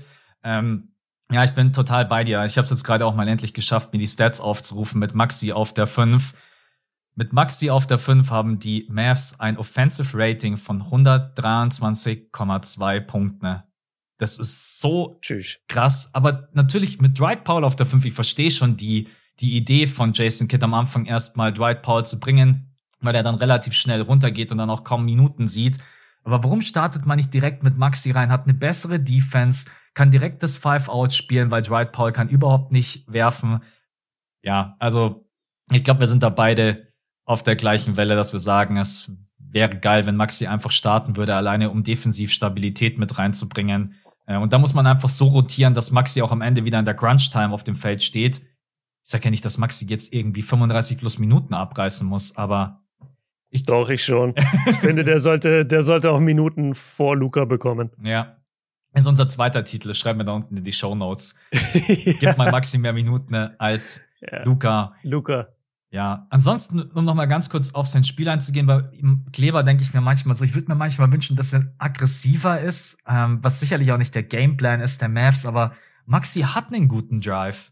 Und Maxi kann auch mal mhm. wirklich direkt aus dem Pass heraus einfach mal ziehen. Das habe ich auch im letzten Jahr schon mal angesprochen. Ne? Manchmal ist Maxi sehr, sehr passiv, aber das liegt auch vielleicht ein bisschen daran, dass man halt immer die Zone auch ähm, offen halten möchte, dass Luca dann halt da reingehen kann. Wenn, ja, wobei, wenn Maxi den Pass bekommt, steht, dann ist die, ich bleib dabei. Maxi sollte einfach mal ein bisschen aggressiver sein und sich ein bisschen mehr zutrauen. Ähm, ja, ansonsten ne, glaube ich, die letzten fünf Spiele sahen gut aus bei Maxi Kleber. Die Mavs haben jetzt auch wieder gegen die Suns gewonnen.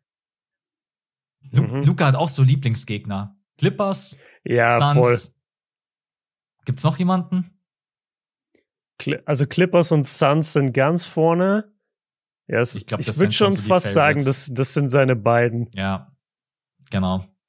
Also, Maxi Kleber sieht gut aus. Wir beide fordern Jason Kidd, nimm ihn mit rein in die Starting Five. Ob das passiert, yes. bezweifle ich, weil Jason Kidd da schon sehr festklammert an seiner, an seinem Dorian Finney-Smith und Dwight Powell äh, Starting Line-Up. Okay, dann kommen wir zu Passt eigentlich die Reihenfolge für dich? Ich habe ja die Reihenfolge festgelegt und habe gedacht, ich baue die so ein bisschen dramaturgisch auf und nehme dann natürlich die Wagner Brothers ganz am Ende mit rein. Jetzt kommt Jakob Pöltl. Ja. Ja, also du, du hast ja sowieso immer so eine Diktatur hier im Skript. Ich muss, ich muss ja immer allem gehorchen, was du aufschreibst. Es stimmt Nein, gar nicht.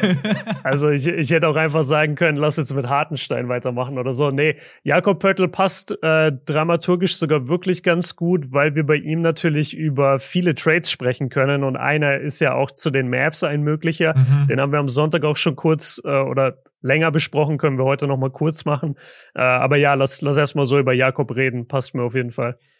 Stats, ich lese sie wieder vor, 12,9 Punkte, 64 Prozent aus dem Feld, 51,8 Prozent von der Freiwurflinie. Das ist aber die ganze Karriere schon ein Problem bei Jakob, der einmal über, oder? Also ich habe bloß die letzten vier Jahre für uns rausgeklippt, aber immer so um die 50 Prozent 9,9. Ja, ja, er hat noch nie, er hat noch nie über 60 geworfen. Genau, das höchste, okay. was er hatte, war 59,4. Ja, also da auf jeden Fall, ja, wäre schön, wenn er einfach ein bisschen besser treffen würde, aber er kommt jetzt auch nicht unendlich oft an die Freiwurflinie.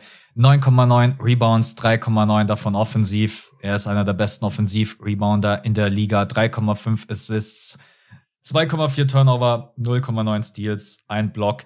Und ich habe ja reingeschrieben ins Skript, äh, Free Jakob, also quasi befreit ja. Jakob Pöltl, weil er spielt in einem Tanking-Team, was so offensichtlich da ganz, also wenn mich aktuell jemand fragen würde, wer hat wahrscheinlich am Ende der Saison die schlechteste Bilanz, sage ich sofort Spurs.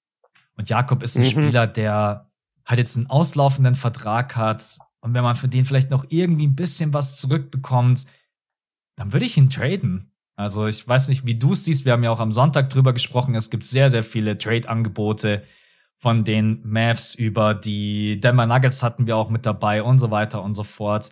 Ja, was, wie siehst du es? Jakob Pöltl traden? Unbedingt. Also Free Jakob äh, gehe ich voll mit. Wir, wir bringen bald Merch raus, Leute, mit Free Jakob vorne drauf.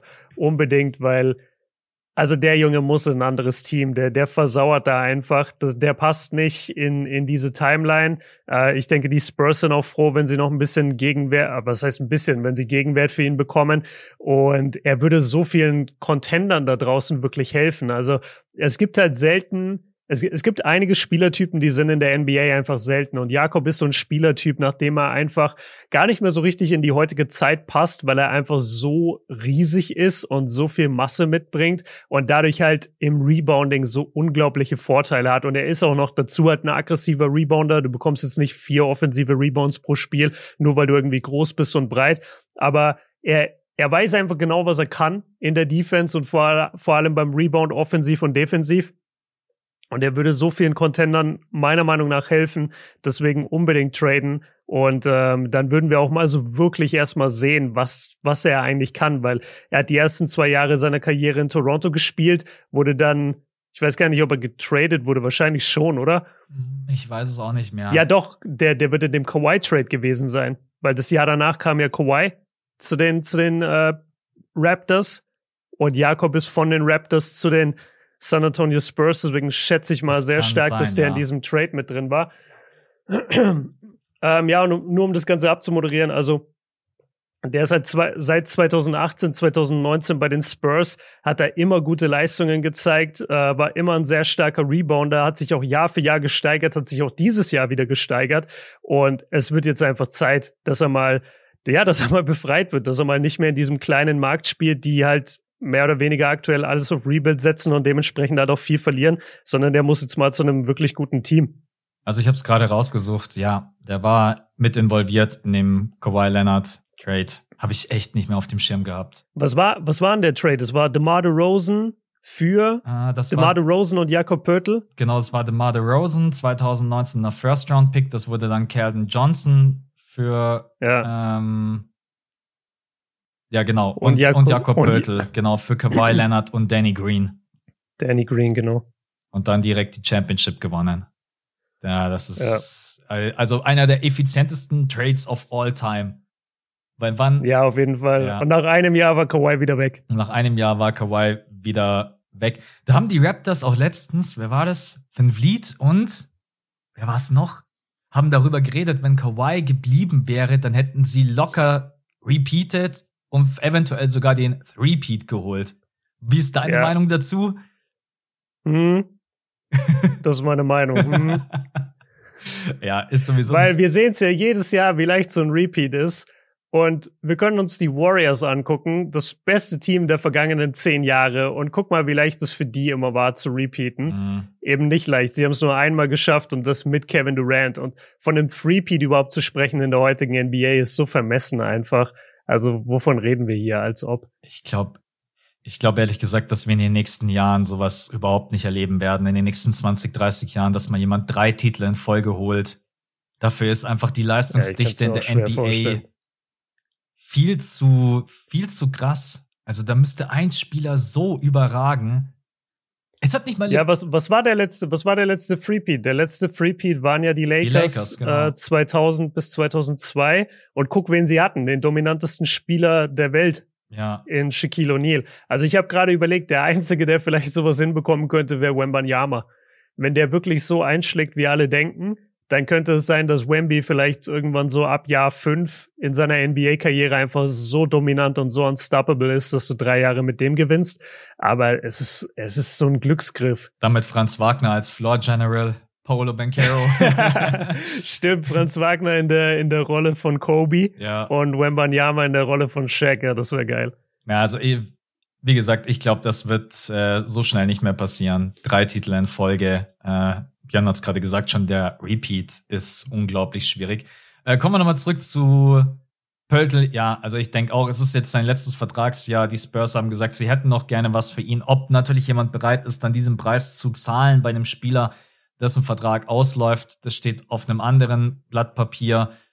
Mhm. Auf der anderen Seite sagen die Spurs halt auch, bevor wir ihn dann ohne Gegenwert im Sommer ziehen lassen als unrestricted free agent, äh, nehmen wir vielleicht lieber ein kleineres Paket an. Also ich denke schon, dass es da noch einen Trade gibt, weil es gibt Spieler, die einfach nicht reinpassen. Richardson, McDermott, Pöltl. Das passt einfach Mhm. überhaupt nicht in die Spurs-Timeline. Und Pöltl kann vielen Teams sehr weiterhelfen. Wo er dann am Ende am lieb äh, landet, I don't know. Hast du ein Team, wo du ihn am liebsten sehen würdest? Ja, also ich fand den Mavs Trade eigentlich ganz geil. Das war, die bekommen Pöltl, geben ab Josh Green und, Und JaVale McGee. und JaVale McGee, ja. Weil damit, damit löst du schon mal das Problem mit JaVale McGee, dass der jetzt nicht wirklich funktioniert bisher bei den Mavs. Du gibst Josh Green ab, wo wir beide sagen, ist schon weh. ein harter Verlust, Ja. ja.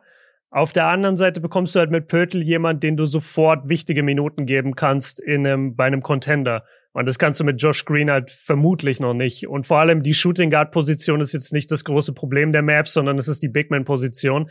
Deshalb, warum nicht? Also, das ja. finde ich eigentlich ein, das ist halt ein sehr, sehr Win-Now-Trade für die Mavs. Aber ich finde auch, du musst mit Luca diese Win-Now-Moves nehmen, weil sonst sagt er irgendwann, ey Leute, ihr habt es einfach jetzt nicht geschafft, in den, weiß ich nicht wie vielen Jahren, fünf, sechs Jahren, mir ein ordentliches Team zur Seite zu stellen. Ich gehe jetzt. Das Problem bei den Mavs ist halt auch, dass die alle scheiß Verträge haben. Von über, von Tim Hardaway Jr. über Bertans, über JaVale McGee und so weiter und so fort. Du hast halt keine geilen. Trades. Niemand sagt, boah, das ist ein geiler Vertrag, äh, die haben keine geilen Verträge. Keiner sagt, boah, der Vertrag von Tim Hardaway Jr., der ist ja nice. Also auch wenn der jetzt zuletzt wieder gut gespielt hat, Ja. aber Aber nur, nur, dass ihr das versteht, was Max damit meint, ist, diese Verträge sind halt zu hoch für das, was die Spieler eigentlich leisten. Ja, genau. Was du gerne haben willst in einem Trade ist natürlich das umgekehrte Szenario, dass ein Spieler sehr gut spielt, aber sein Vertrag vergleichsweise niedrig ist, so wie letztes Jahr mit dem Halliburton Trade. Du wusstest bei Halliburton, das kann einer der besten Guards der Liga sein. Und der war halt noch auf seinem Rookie-Deal, wo er, keine Ahnung, neun Millionen, zehn Millionen maximal verdient hat. Mhm. Und das ist dann halt natürlich ein sehr interessantes Trading-Piece im Vergleich zu dem, was die Mavs haben, wo jeder Spieler aktuell unter dem spielt, was er eigentlich verdient. Das stimmt, ja. Okay, also Jakob Pöltl bei den Spurs äh, spielt natürlich trotz allem da überragend, auch wenn die Spurs gerade eben ein Spiel nach dem anderen verlieren. Äh, aber ja, in einem anderen Team wäre da, glaube ich, für ihn wesentlich mehr möglich. Kommen wir von einem Center zum nächsten Center. Hartenstein, ja, von den Clippers zu den New York Knicks, äh, jetzt dort in einer viel, viel größeren Rolle. 24 Spiele bisher gemacht, 20,9 Minuten, 6,4 Punkte, 53,3 Prozent aus dem Feld, 22,2 Prozent from deep bei 0,8 Dreier Attempts. Also hier und da probiert er es mal, aber so wirklich Teil seines Spiels ist es noch nicht. 84 Prozent von der Freiwurflinie, extrem stark im Offensiv-Rebounding, holt drei Offensiv-Rebounds im Schnitt, 6,9 generell, ja 0,8 Assists, 0,9 Turnover, 0,8 Steals, ein Block. Wie, wie siehst denn du eigentlich aktuell die New York Knicks? Weil mir gefallen die New York Knicks generell als Team relativ wenig und gerade eben denke ich mir eigentlich so, Hartenstein ist auch eine arme Sau, dass er jetzt ausgerechnet in dem Team spielen muss unter Tom Thibodeau. Ich habe einen Hot Take auch rausgehauen jetzt in einem meiner letzten Videos, dass ich mir vorstellen könnte, dass er eventuell der nächste Head Coach ist, der seine Koffer packen muss. Wie, wie siehst du aktuell die New York Knicks als Team? Ja, also dafür, dass er unter Thibodeau spielt, finde ich, kriegt das schon eine Menge Minuten mit 21. Mhm. Also mit 21 Minuten, das ist ja schon mal gut. Äh, die Frage, wie siehst du die Knicks, würde ja implizieren, dass ich die Knicks gucke.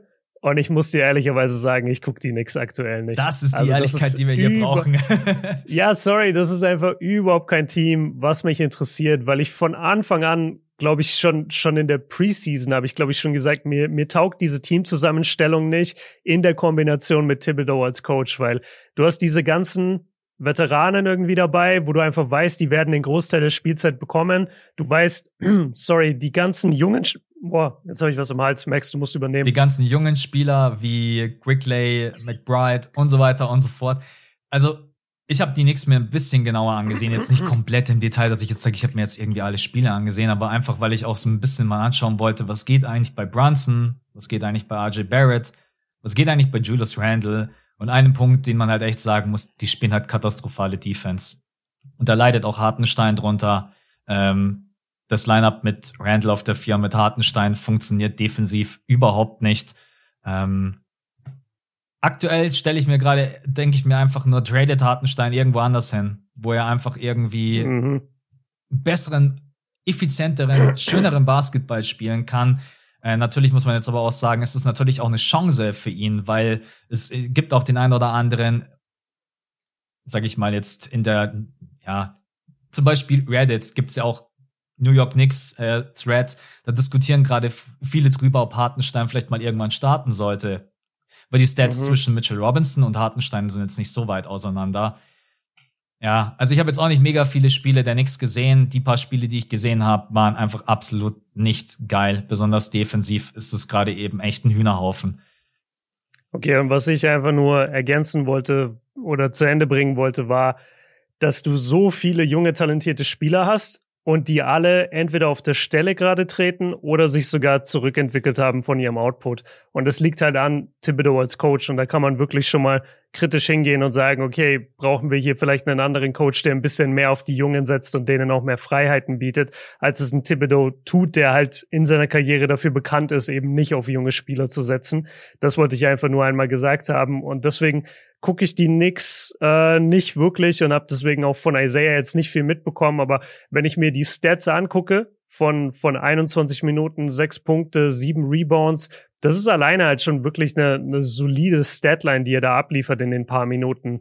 Zumal er ja nicht wirklich irgend, irgendeine große Rolle eigentlich hat bei den Knicks, sondern er ist halt hauptsächlich fürs Rebounding da. Und dass er dann da effizient bei über 50 Prozent seine sechs Punkte macht, ist doch ein gutes Zeichen. Und ja, ich kann mir schon vorstellen, dass er für das ein oder andere Team auch mal starten würde. Mhm. Ja, man müsste Hartenstein auch offensiv viel effizienter einsetzen. Also er ist ja mhm. ein wirklich ein unglaublich guter Rimrunner. Also Hartenstein ist ja einfach jemand, der auch, obwohl er so groß ist, äh, da unglaublich stark ist. Und diese drei Offensiv-Rebounds kommen eben auch durch diese Athletik. Aber ja, also die New York Knicks. I don't know. Ich würde da traden. Ich würde da gefühlt alles traden. Von Evan Fournier über Julius Randle über ich würde RJ Barrett mal versuchen, von der Bank zu bringen bei den aktuellen Leistungen äh, und auch bei den aktuellen Quoten. Würde da viel, viel umstellen, aber zu Hartenstein, ja, macht einen guten Job, besonders für die Konstellation, in der er gerade eben spielen muss. So. Mhm. Okay. okay. Dann kommen wir zu den Wagner Brothers. yes. Und wir fangen an mit Moritz Wagner, der jetzt gerade eben krass davon profitiert, dass Wendell Carter Jr. und Mo Bamba beide verletzt sind Hast du das überhaupt mitbekommen? Ich hatte das gar nicht so auf dem Schirm, dass die beide out sind. Mhm. Ja, also ich, ich habe es auch nicht äh, 100% mitbekommen. Ja, ich habe nicht so viel Orlando in letzter Zeit geguckt. Und dementsprechend hat jetzt Moritz Wagner in den letzten sieben Spielen 24 Minuten gemacht, 10 Punkte, 47,1% aus dem Feld, 13,6 äh, from Downtown, 82,6% von der Freiwurflinie, was stark ist, auch bei 3,3 Freiwurf-Attempts. 6,7 Rebounds, 2,6 Assists, 2 Turnover, 0,6 Steals, 0,3 Blocks. Und natürlich einfach das Geile, er spielt einfach mit seinem Bruder zusammen in der NBA im gleichen Team, auch heute Nacht wieder gegen die Milwaukee Bucks, auch wenn sie das Spiel verloren haben, was jetzt eigentlich überraschen sollte. Ja, ey, ich weiß nicht, du, wie du, äh, wie du Moritz Wagner siehst. Bei ihm ist immer das große Fragezeichen, wie konstant ist wirklich dieser Dreier? über seine ganze mhm. Karriere hinweg und gerade eben ist der Dreier halt wieder gar nicht da. Also 13,6 Prozent ist wirklich unterste Schublade, also ganz, ganz schlecht. Also auch bei drei ja. Dreier-Attempts sind 13,6 einfach ähm, richtig übel. Deswegen stelle ich mir auch mal die Frage, ob man Mor äh, ich bringe die beiden gerade immer durcheinander, ob man Moritz Wagner vielleicht auch einfach mal mehr als mobilen Big einsetzen sollte, der ja wirklich auch einen guten ersten Schritt hat, der einfach mal öfters den Korb attackiert. Weil wenn er mir andauernd von Downtown, from Downtown nur die Dreier brickt, jetzt kann man natürlich sagen, ja, aber er hat ja den Wurf. Ja, aber wie oft sehe ich diesen Wurf wirklich effizient fallen? Deswegen würde ich mir eigentlich wünschen, mhm. dass man ihn weiterhin eher als Cutter einsetzt. Jemand, der aus dem Catch am Perimeter auch mal attackiert im Drive. Das ist so das, was ich gerade eben in diesen paar Spielen bei Moritz Wagner gesehen habe, dass dieser Wurf, ich da kein allzu großes Vertrauen habe, dass der einfach dauerhaft gut fällt, so leid es mir tut. Aber das ist halt schon sehr optimistisch von dir, ne? Also wenn du sagst, du würdest ihn gerne, du siehst ihn dann quasi lieber in der Isolation, also du würdest ihm den Ball geben und ihn dann kreieren lassen für sich, seinen eigenen Drive. Nein, nein, nein, es muss schon jemand anders den Vorteil kreieren, den dann quasi Moritz Wagner bloß erweitert. Ich sehe nicht Moritz jetzt den Ball nach vorne bringen und dann sagen, ich attackiere in der Nee, nee, nicht nach vorne bringen, aber so wie, so wie vielleicht bei Janis, dass wenn die Bucks nach vorne dribbeln, dass Janis äh, auf den High Post kommt, den Ball bekommt und dann guckt erstmal jeder, dass er jetzt quasi kreiert, nimmt er den Drive oder nimmt er den Wurf. Also siehst du ihn so? Ich würde ihn auf jeden Fall mal echt in einer anderen Rolle ausprobieren, aber das machen sie halt zu wenig, um das jetzt auch letztendlich beurteilen zu können. Als Cutter funktioniert er halt echt wunderbar, das würde ich halt noch viel, viel öfters machen.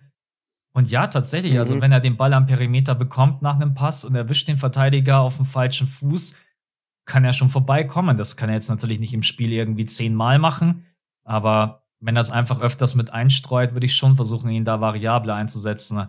Klar ist es optimistisch und seine Rolle wird auch wieder kleiner. Ja. Wenn Wendell Carter Jr. und Mobamba zurück sind, musst du überhaupt erstmal schauen, ob er überhaupt spielt. Weil dann hast du Carter Jr., Mobamba und Ball Ball. Ähm, ja, schwierig. Okay, also wünschen wir es uns mal, dass, dass diese Rolle für ihn frei werden würde oder, oder dass äh, insgesamt die Magic das mal mit ihm ausprobieren. Ich sehe es ehrlich gesagt nicht. Ich, ich sehe es ein bisschen zu optimistisch. Ich glaube, er ist vor allem mal da für seine Energie auf dem Feld. Er ist da, um ein paar Abstauber mitzunehmen und er ist da, um ähm, gegnerischen Spielern einfach auf den Sack zu gehen. Dieser Dreier, der war im zweiten und dritten Jahr im College halt bärenstark. Ich habe gerade noch mal die Stats aufgemacht. Der hat im zweiten Jahr bei Michigan hat er 39 Prozent getroffen, im, äh, im dritten Jahr auch und das bei drei Versuchen beziehungsweise im letzten Jahr sogar bei 4,1 Versuchen. So und wenn du mit den Leistungen wurde er natürlich auch gedraftet. Die Leute sind davon ausgegangen, dass dieser Dreier sich auch übersetzen würde in die NBA. Hat er nie so richtig. Wenn der Dreier auf dem Level da wäre, dann wäre Game Over. Also ich glaube, dann müssten wir gar nicht drüber reden, ob er seine Minuten bekommen wird, wenn die anderen beiden Jungs zurückkommen. Dann müsste man eher fragen, bekommen die noch die Minuten? Ähm, mhm. Also jetzt nicht, nicht beide, aber du weißt, was ich meine. Also dann, dann wäre die, dann wäre die Rolle von Mo automatisch deutlich größer. Aber ich glaube tatsächlich, dass es, dass seine Chance, mehr Minuten in der NBA zu bekommen, hängt eher von dem Dreier ab, als dass er jetzt eine komplett neue Rolle für sich kreiert bekommt und da quasi als, als Slasher vom High Post agiert. Mhm. Ja, es ist echt schwieriger. Ich habe mir auch gerade nochmal die Stats von Mobamba aufgerufen. Der trifft den Dreier halt auch mit 35 Prozent aufwärts. Also es ist halt, ja. wenn halt Mo diesen also, Dreier nicht trifft, dann, also ich meine von der Energie her und vom Rebounding und generell als äh, Locker Room Guy brauchen wir ja nicht drüber reden, dass er extrem wertvoll ist. Aber ja. so ist es halt, ist halt sein offensiver Output sehr, sehr limitiert. Mal, vielleicht bin ich auch da ein bisschen zu optimistisch und zu naiv, dass ich mir denke, okay, man muss den Spieler dann mal komplett versuchen, in einer anderen Rolle irgendwie auszuprobieren und ihn da reinzudrücken. Klar, natürlich letztendlich Moritz Wagner kann diesen Dreier auch wieder besser treffen. Aber wenn du halt einfach wirklich NBA-Minuten haben möchtest und dass dir dein Coach vertraut, dann müsste der halt auch einfach so fallen, dass ich sage, okay, ich kann deinem Dreier vertrauen und das würde ich aktuell als äh, Mosley einfach nicht, dass ich Moritz Wagner seinem mhm. Dreier vertraue, so leid es mir tut. Ja, hoffen wir mal, dass er sich behaupten kann, dass er, dass er ein paar Minuten trotzdem weiterhin bekommt, auch wenn die beiden Jungs zurückkehren. das wäre ja schon mal das Wichtigste. Weißt du den Vertrag von Mo gerade eben? Hat er einen Einjahresvertrag unterschrieben oder einen Zweijahresvertrag? Ich meine ein Jahr. Ich guck mal. Äh, ja, ja, ein Jahr. Ein Jahr. Ja. Genau. Ja. Glaubst du tatsächlich, dass die Magic auch sagen, wir behalten ihn, um einfach Franz ein gutes Gefühl zu geben? Ah, das dieses, weiß ich dieses, nicht. Dieses Brotherhood-Ding, was ja auch bei den Bucks ja. schon seit Jahren stattfindet, sind wir mal ehrlich, Thanasis ist bei den Bucks, weil Janis dort ist. Ansonsten gibt's da keinen Grund für. Ja, aber seien wir mal ehrlich, Franz ist jetzt nicht auf Janis Level. Also ich glaube, Franz Wagner wäre auch ganz happy, in Orlando einfach ein junger NBA-Spieler zu sein mit einer Menge Upside und Potenzial. Mhm. Ich glaube nicht, dass der gerade seinen Bruder an die Seite gestellt bekommt. Und ich glaube, das wäre auch zu disrespectful gegen Mo, weil Mo einfach schon deutlich mehr geleistet hat in der NBA als jetzt beispielsweise in Thanasis. Und Thanasis ist halt wirklich rein Garbage-Time-Player. Also der kommt ja wirklich ich guck so viel die Bugs, der kommt so gut wie nie rein, wenn, wenn irgendein normales Spiel ist. Steht aber und viel auf dem Feld. Wenn du den Joke verstehst. ja, ich, auf jeden Fall. Ähm, Nee, aber da, da ist Mo schon eine, schon eine Stufe drüber, würde ich sagen. Und ich glaube auch nicht, dass bei so einem jungen Spieler das gemacht würde. Wenn jetzt Luca einen Bruder hätte, dann könnte ich mir auch vorstellen, dass die Maps den vielleicht signen würden, so. Aber nicht bei Mo und Franz. Mhm. Dafür ist Mo zu gut und dafür ist Franz, glaube ich, einfach nicht das Kaliber Spieler und ich glaube, der muss auch nicht so zufriedengestellt werden, oder? Also wirklich, der, der ist ein junger nicht. Typ, äh, 21, 22 Jahre alt in der NBA, der gerade um die 20 Punkte droppt. Wir reden ja gleich über ihn. Das braucht, das braucht, glaube ich, nicht von den Magic, um ihn happy zu machen. Ich habe dir diese Frage auch gestellt, weil ich mir gedacht habe, wenn du die jetzt mit Nein beantwortest, dann sag ich, dass seine Zeit bei den Magic vorbei ist nächste Saison. Ich sehe keinen Grund, ihn weiterhin zu behalten. Wenn ich Mo Bamba, Wendell Carter Jr., Ball Ball habe und eventuell aus dem Draft noch einen weiteren Big bekomme, gibt es für mich einfach keinen, keinen Grund, Moritz Wagner zu behalten, außer als Lockerroom-Guy, als Energizer und dass ich sag, Franz fühlt sich vielleicht einen Ticken besser mit seinem Bruder gemeinsam im Team. Das mhm. ist, äh, ja. Ich bin gerade, bin ich zu hart mit Mo? nee, du bist nicht zu hart. Ich glaube, du bist realistisch, weil die Bigman-Position halt wirklich sehr stark besetzt ist in Orlando mit viel jungem Talent. Mhm. Und meistens ist es so, dass in der NBA halt eher auf das junge Talent gesetzt wird, als auf das schon etwas ältere und ältere, jetzt mal in ganz dicken Anführungszeichen. Ich meine, wie alt ist Mo? Mitte 20? 24, denke ich. Oder? Ich, ich guck mal. 23? Mo ist 25. 25. Ja. Ja. Also der, der ist noch drei Jahre von seiner Prime weg. Da, da können wir schon noch ein bisschen was erwarten von ihm. Ich bin mir sicher, er bleibt in der NBA. Aber ja, ob er bei den Magic bleibt, ist fragwürdig, eben wegen der Center-Position, weil die halt so gut besetzt ist. Dann würde ich sagen, sprechen wir über Franz. Das Beste haben wir uns zum Schluss yes. aufgehoben. Und weil ich jetzt echt alle Stats vorgelesen habe, kriegst du jetzt die, äh, wie sagt man, die, Sa die, die Kirsche auf der Sahnetorte. Lese einmal bitte die Stats von Franz Wagner vor in der Saison. Okay, Franz Wagner in seiner zweiten NBA-Saison. 19 Punkte im Schnitt, 4 Rebounds, 4 Assists, 0,8 Steals, 0,3 Blocks bei 49 Prozent aus dem Feld und 32,6 Prozent Dreierquote bei vier Versuchen pro Spiel. 86 Prozent Freiwürfe. Also im Vergleich zur Saison zuvor, wo man schon gesagt hat, ey, was hat der für eine unglaublich effiziente Rookie-Season gespielt, hat er sich nochmal deutlich gesteigert bei der Viertwurfquote. Bei der Dreierquote ist er ein bisschen runtergerutscht, hat aber, aber auch nur um drei Prozent. Ist wieder ja, der Punkt. Genau, ja. hat, hat ja den Dreier überhaupt nicht getroffen. Ähm, da könnte ich auch mal kurz gucken, was ich bei, bei Dennis und Maxi und so gemacht habe, ob sich das jetzt ich nehme jetzt einfach mal die letzten fünf Spiele. Safe über letzte 35 Prozent. Ja, zum Beispiel letzte fünf Spiele schießt er 39 Prozent. Ja. Ja, am Anfang ja. der Saison, Franz, sein Wurf fiel überhaupt nicht. Der hat gar kein Vertrauen gehabt.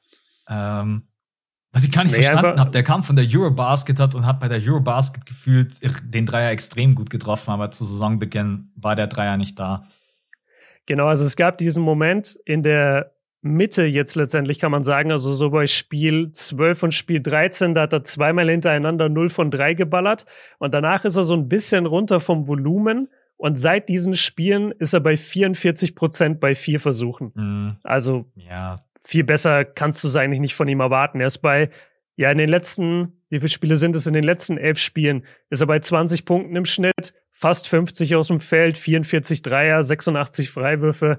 Also der, der Junge ist, der Junge ist auf einem Weg, äh, der sehr, sehr vielversprechend ist.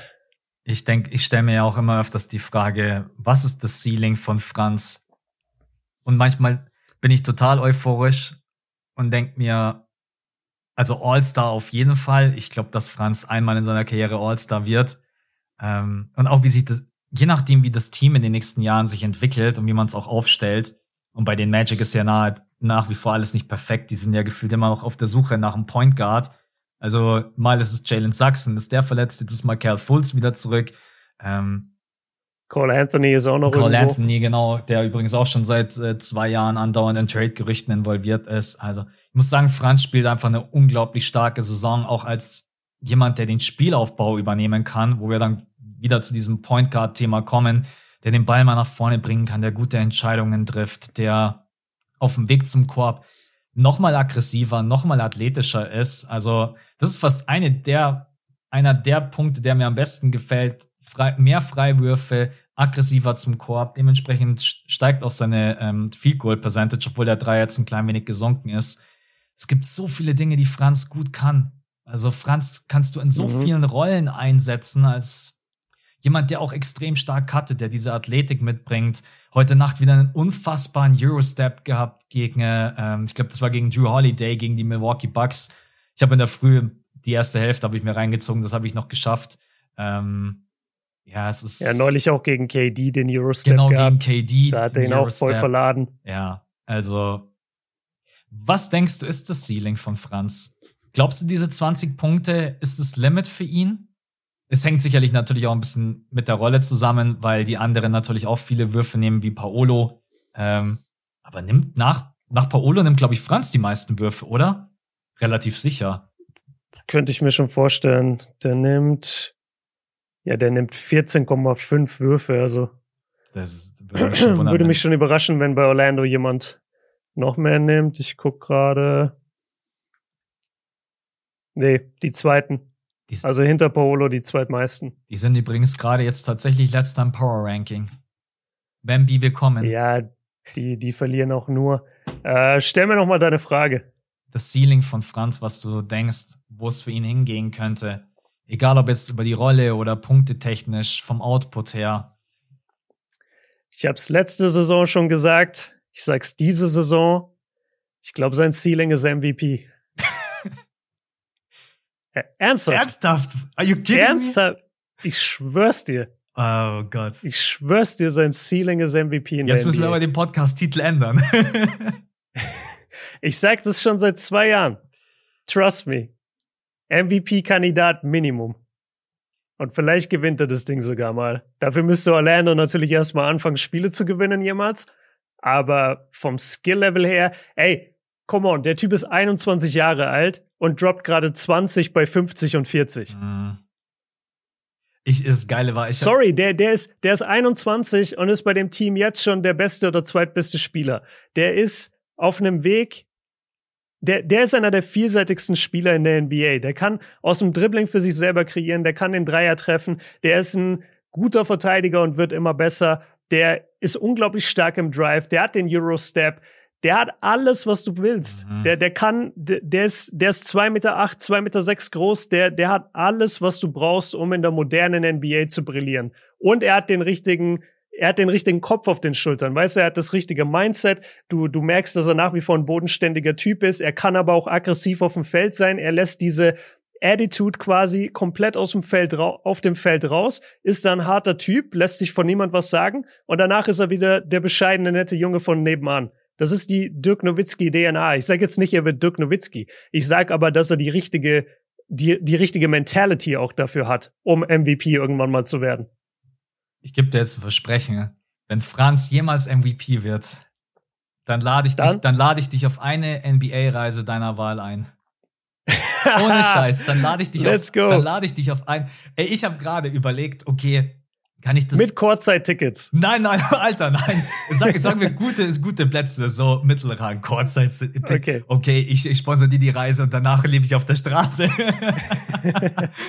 ähm, ich habe gerade überlegt, ob ich sagen kann, okay, ich traue Franz auf jeden Fall mal irgendwie ein All-NBA-Team zu, Third, Second, ja. First wäre. Aber ja, wenn du sagst, er wird MVP, dann First ist ja schon fast sicher, oder? Also First schafft er auf ich bin mir gerade immer noch nicht kann, sicher, ob du das so zu 100% ernst meinst, aber er sieht so ernst aus, Mann. Ich schwör's dir, ich schwör's dir, ich meine Die Leute, ernst. die drehen gerade durch. Das, ich will das nicht zu oft sagen, weißt du, weil äh, weil ich will auch nicht diesen diesen künstlichen Hype irgendwie mhm. drumherum aufbauen. Aber ich habe das äh, letztes Jahr schon ein paar Mal gesagt. Auch im DBB Podcast haben die mich auch gefragt, habe ich auch gesagt, ey, ich glaube, Franz wird irgendwann MVP. Mhm. Und die haben auch gelacht. Aber ich ich bin mir ziemlich sicher. Danach war die Folge vorbei, oder? Na, haben die so auf Pause gedrückt, so, sag mal, meinst du das gerade ernst? Also, aber schau mal, schau dir mal das MVP-Race gerade in diesem Jahr an und wie verrückt das ist, über welche Spieler wir hier reden. Von Luca, Janis, Tatum, Kevin Durant, Stephen Curry. Ja, und, und reden wir nicht auch über einen Shea Gilgis Alexander? Ich wusste, dass du mit SGA kommst. Das war so klar, weil SGA so ein bisschen, glaube ich, ähnliche Stats hat wie Franz so am Anfang seiner Karriere. Ähm, ja.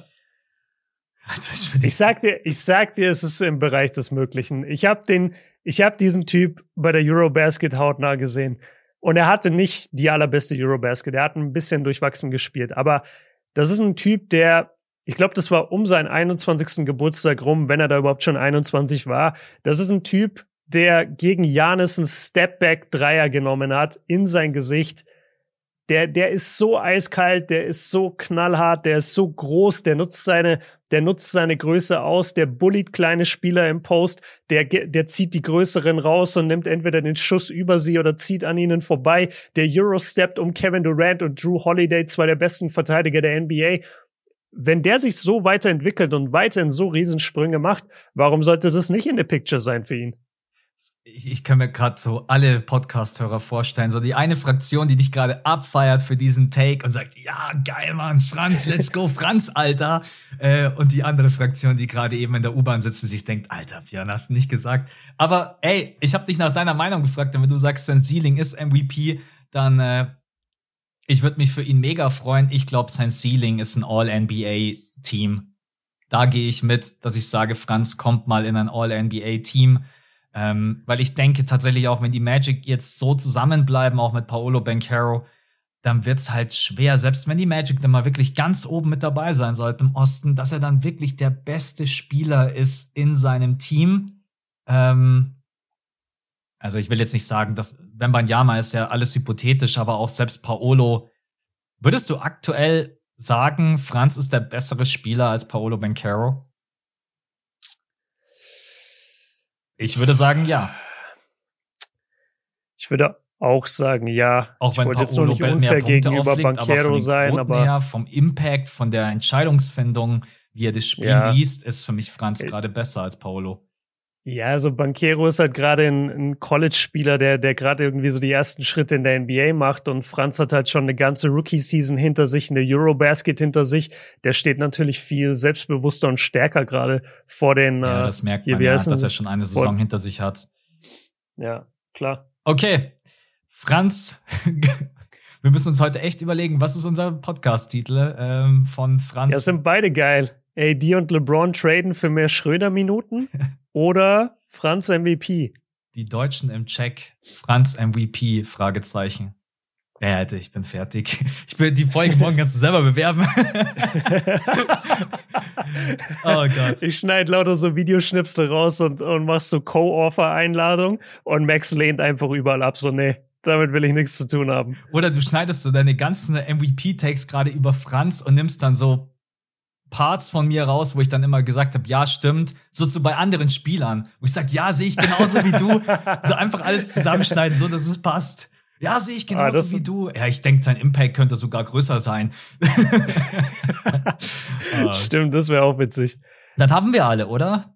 Theis, Schröder, Dann- Kleber, Ja. Pöltl, Hartenstein, Moritz Wagner, Franz Wagner. Ja, Yes, sir. Klingt doch gut. also tut uns auch, also mir persönlich tut's leid, dass ich jetzt auch bei dem einen oder anderen Spieler jetzt nicht so komplett drin war, wie jetzt zum Beispiel bei Hartenstein. Ähm, aber was sollen wir euch da irgendwie was vorlügen, wenn wir jetzt einfach nicht so viele New York Knicks gesehen haben? Ähm, ich habe gefühlt mehr Spurs gesehen als New York Knicks, wenn ich gerade eben so darüber nachdenke. ähm, ja. Es wäre witzig, wenn du jetzt gesagt hättest, so, so richtig falsch, so, ja, ich habe Hartenstein nicht so viel gesehen, ich habe mich diese Saison einfach mehr auf Thais konzentriert. ja. Und Thais hat einfach keine Minute So gespielt. So, richtiger- dann wäre es richtig Das, das wäre unangenehm. richtig übel und peinlich. Nein, aber das passiert Gott sei Dank nicht. Ja, hat Bock gemacht. Wie viele Minuten haben wir denn? Auf jeden Fall. Alter, wir haben Stunde schon wieder 30. eineinhalb Stunden aufgenommen. Okay. Wir Ähm, ziehen durch aktuell für euch Leute. Aber ihr seid auch echt am Start. Also danke dafür.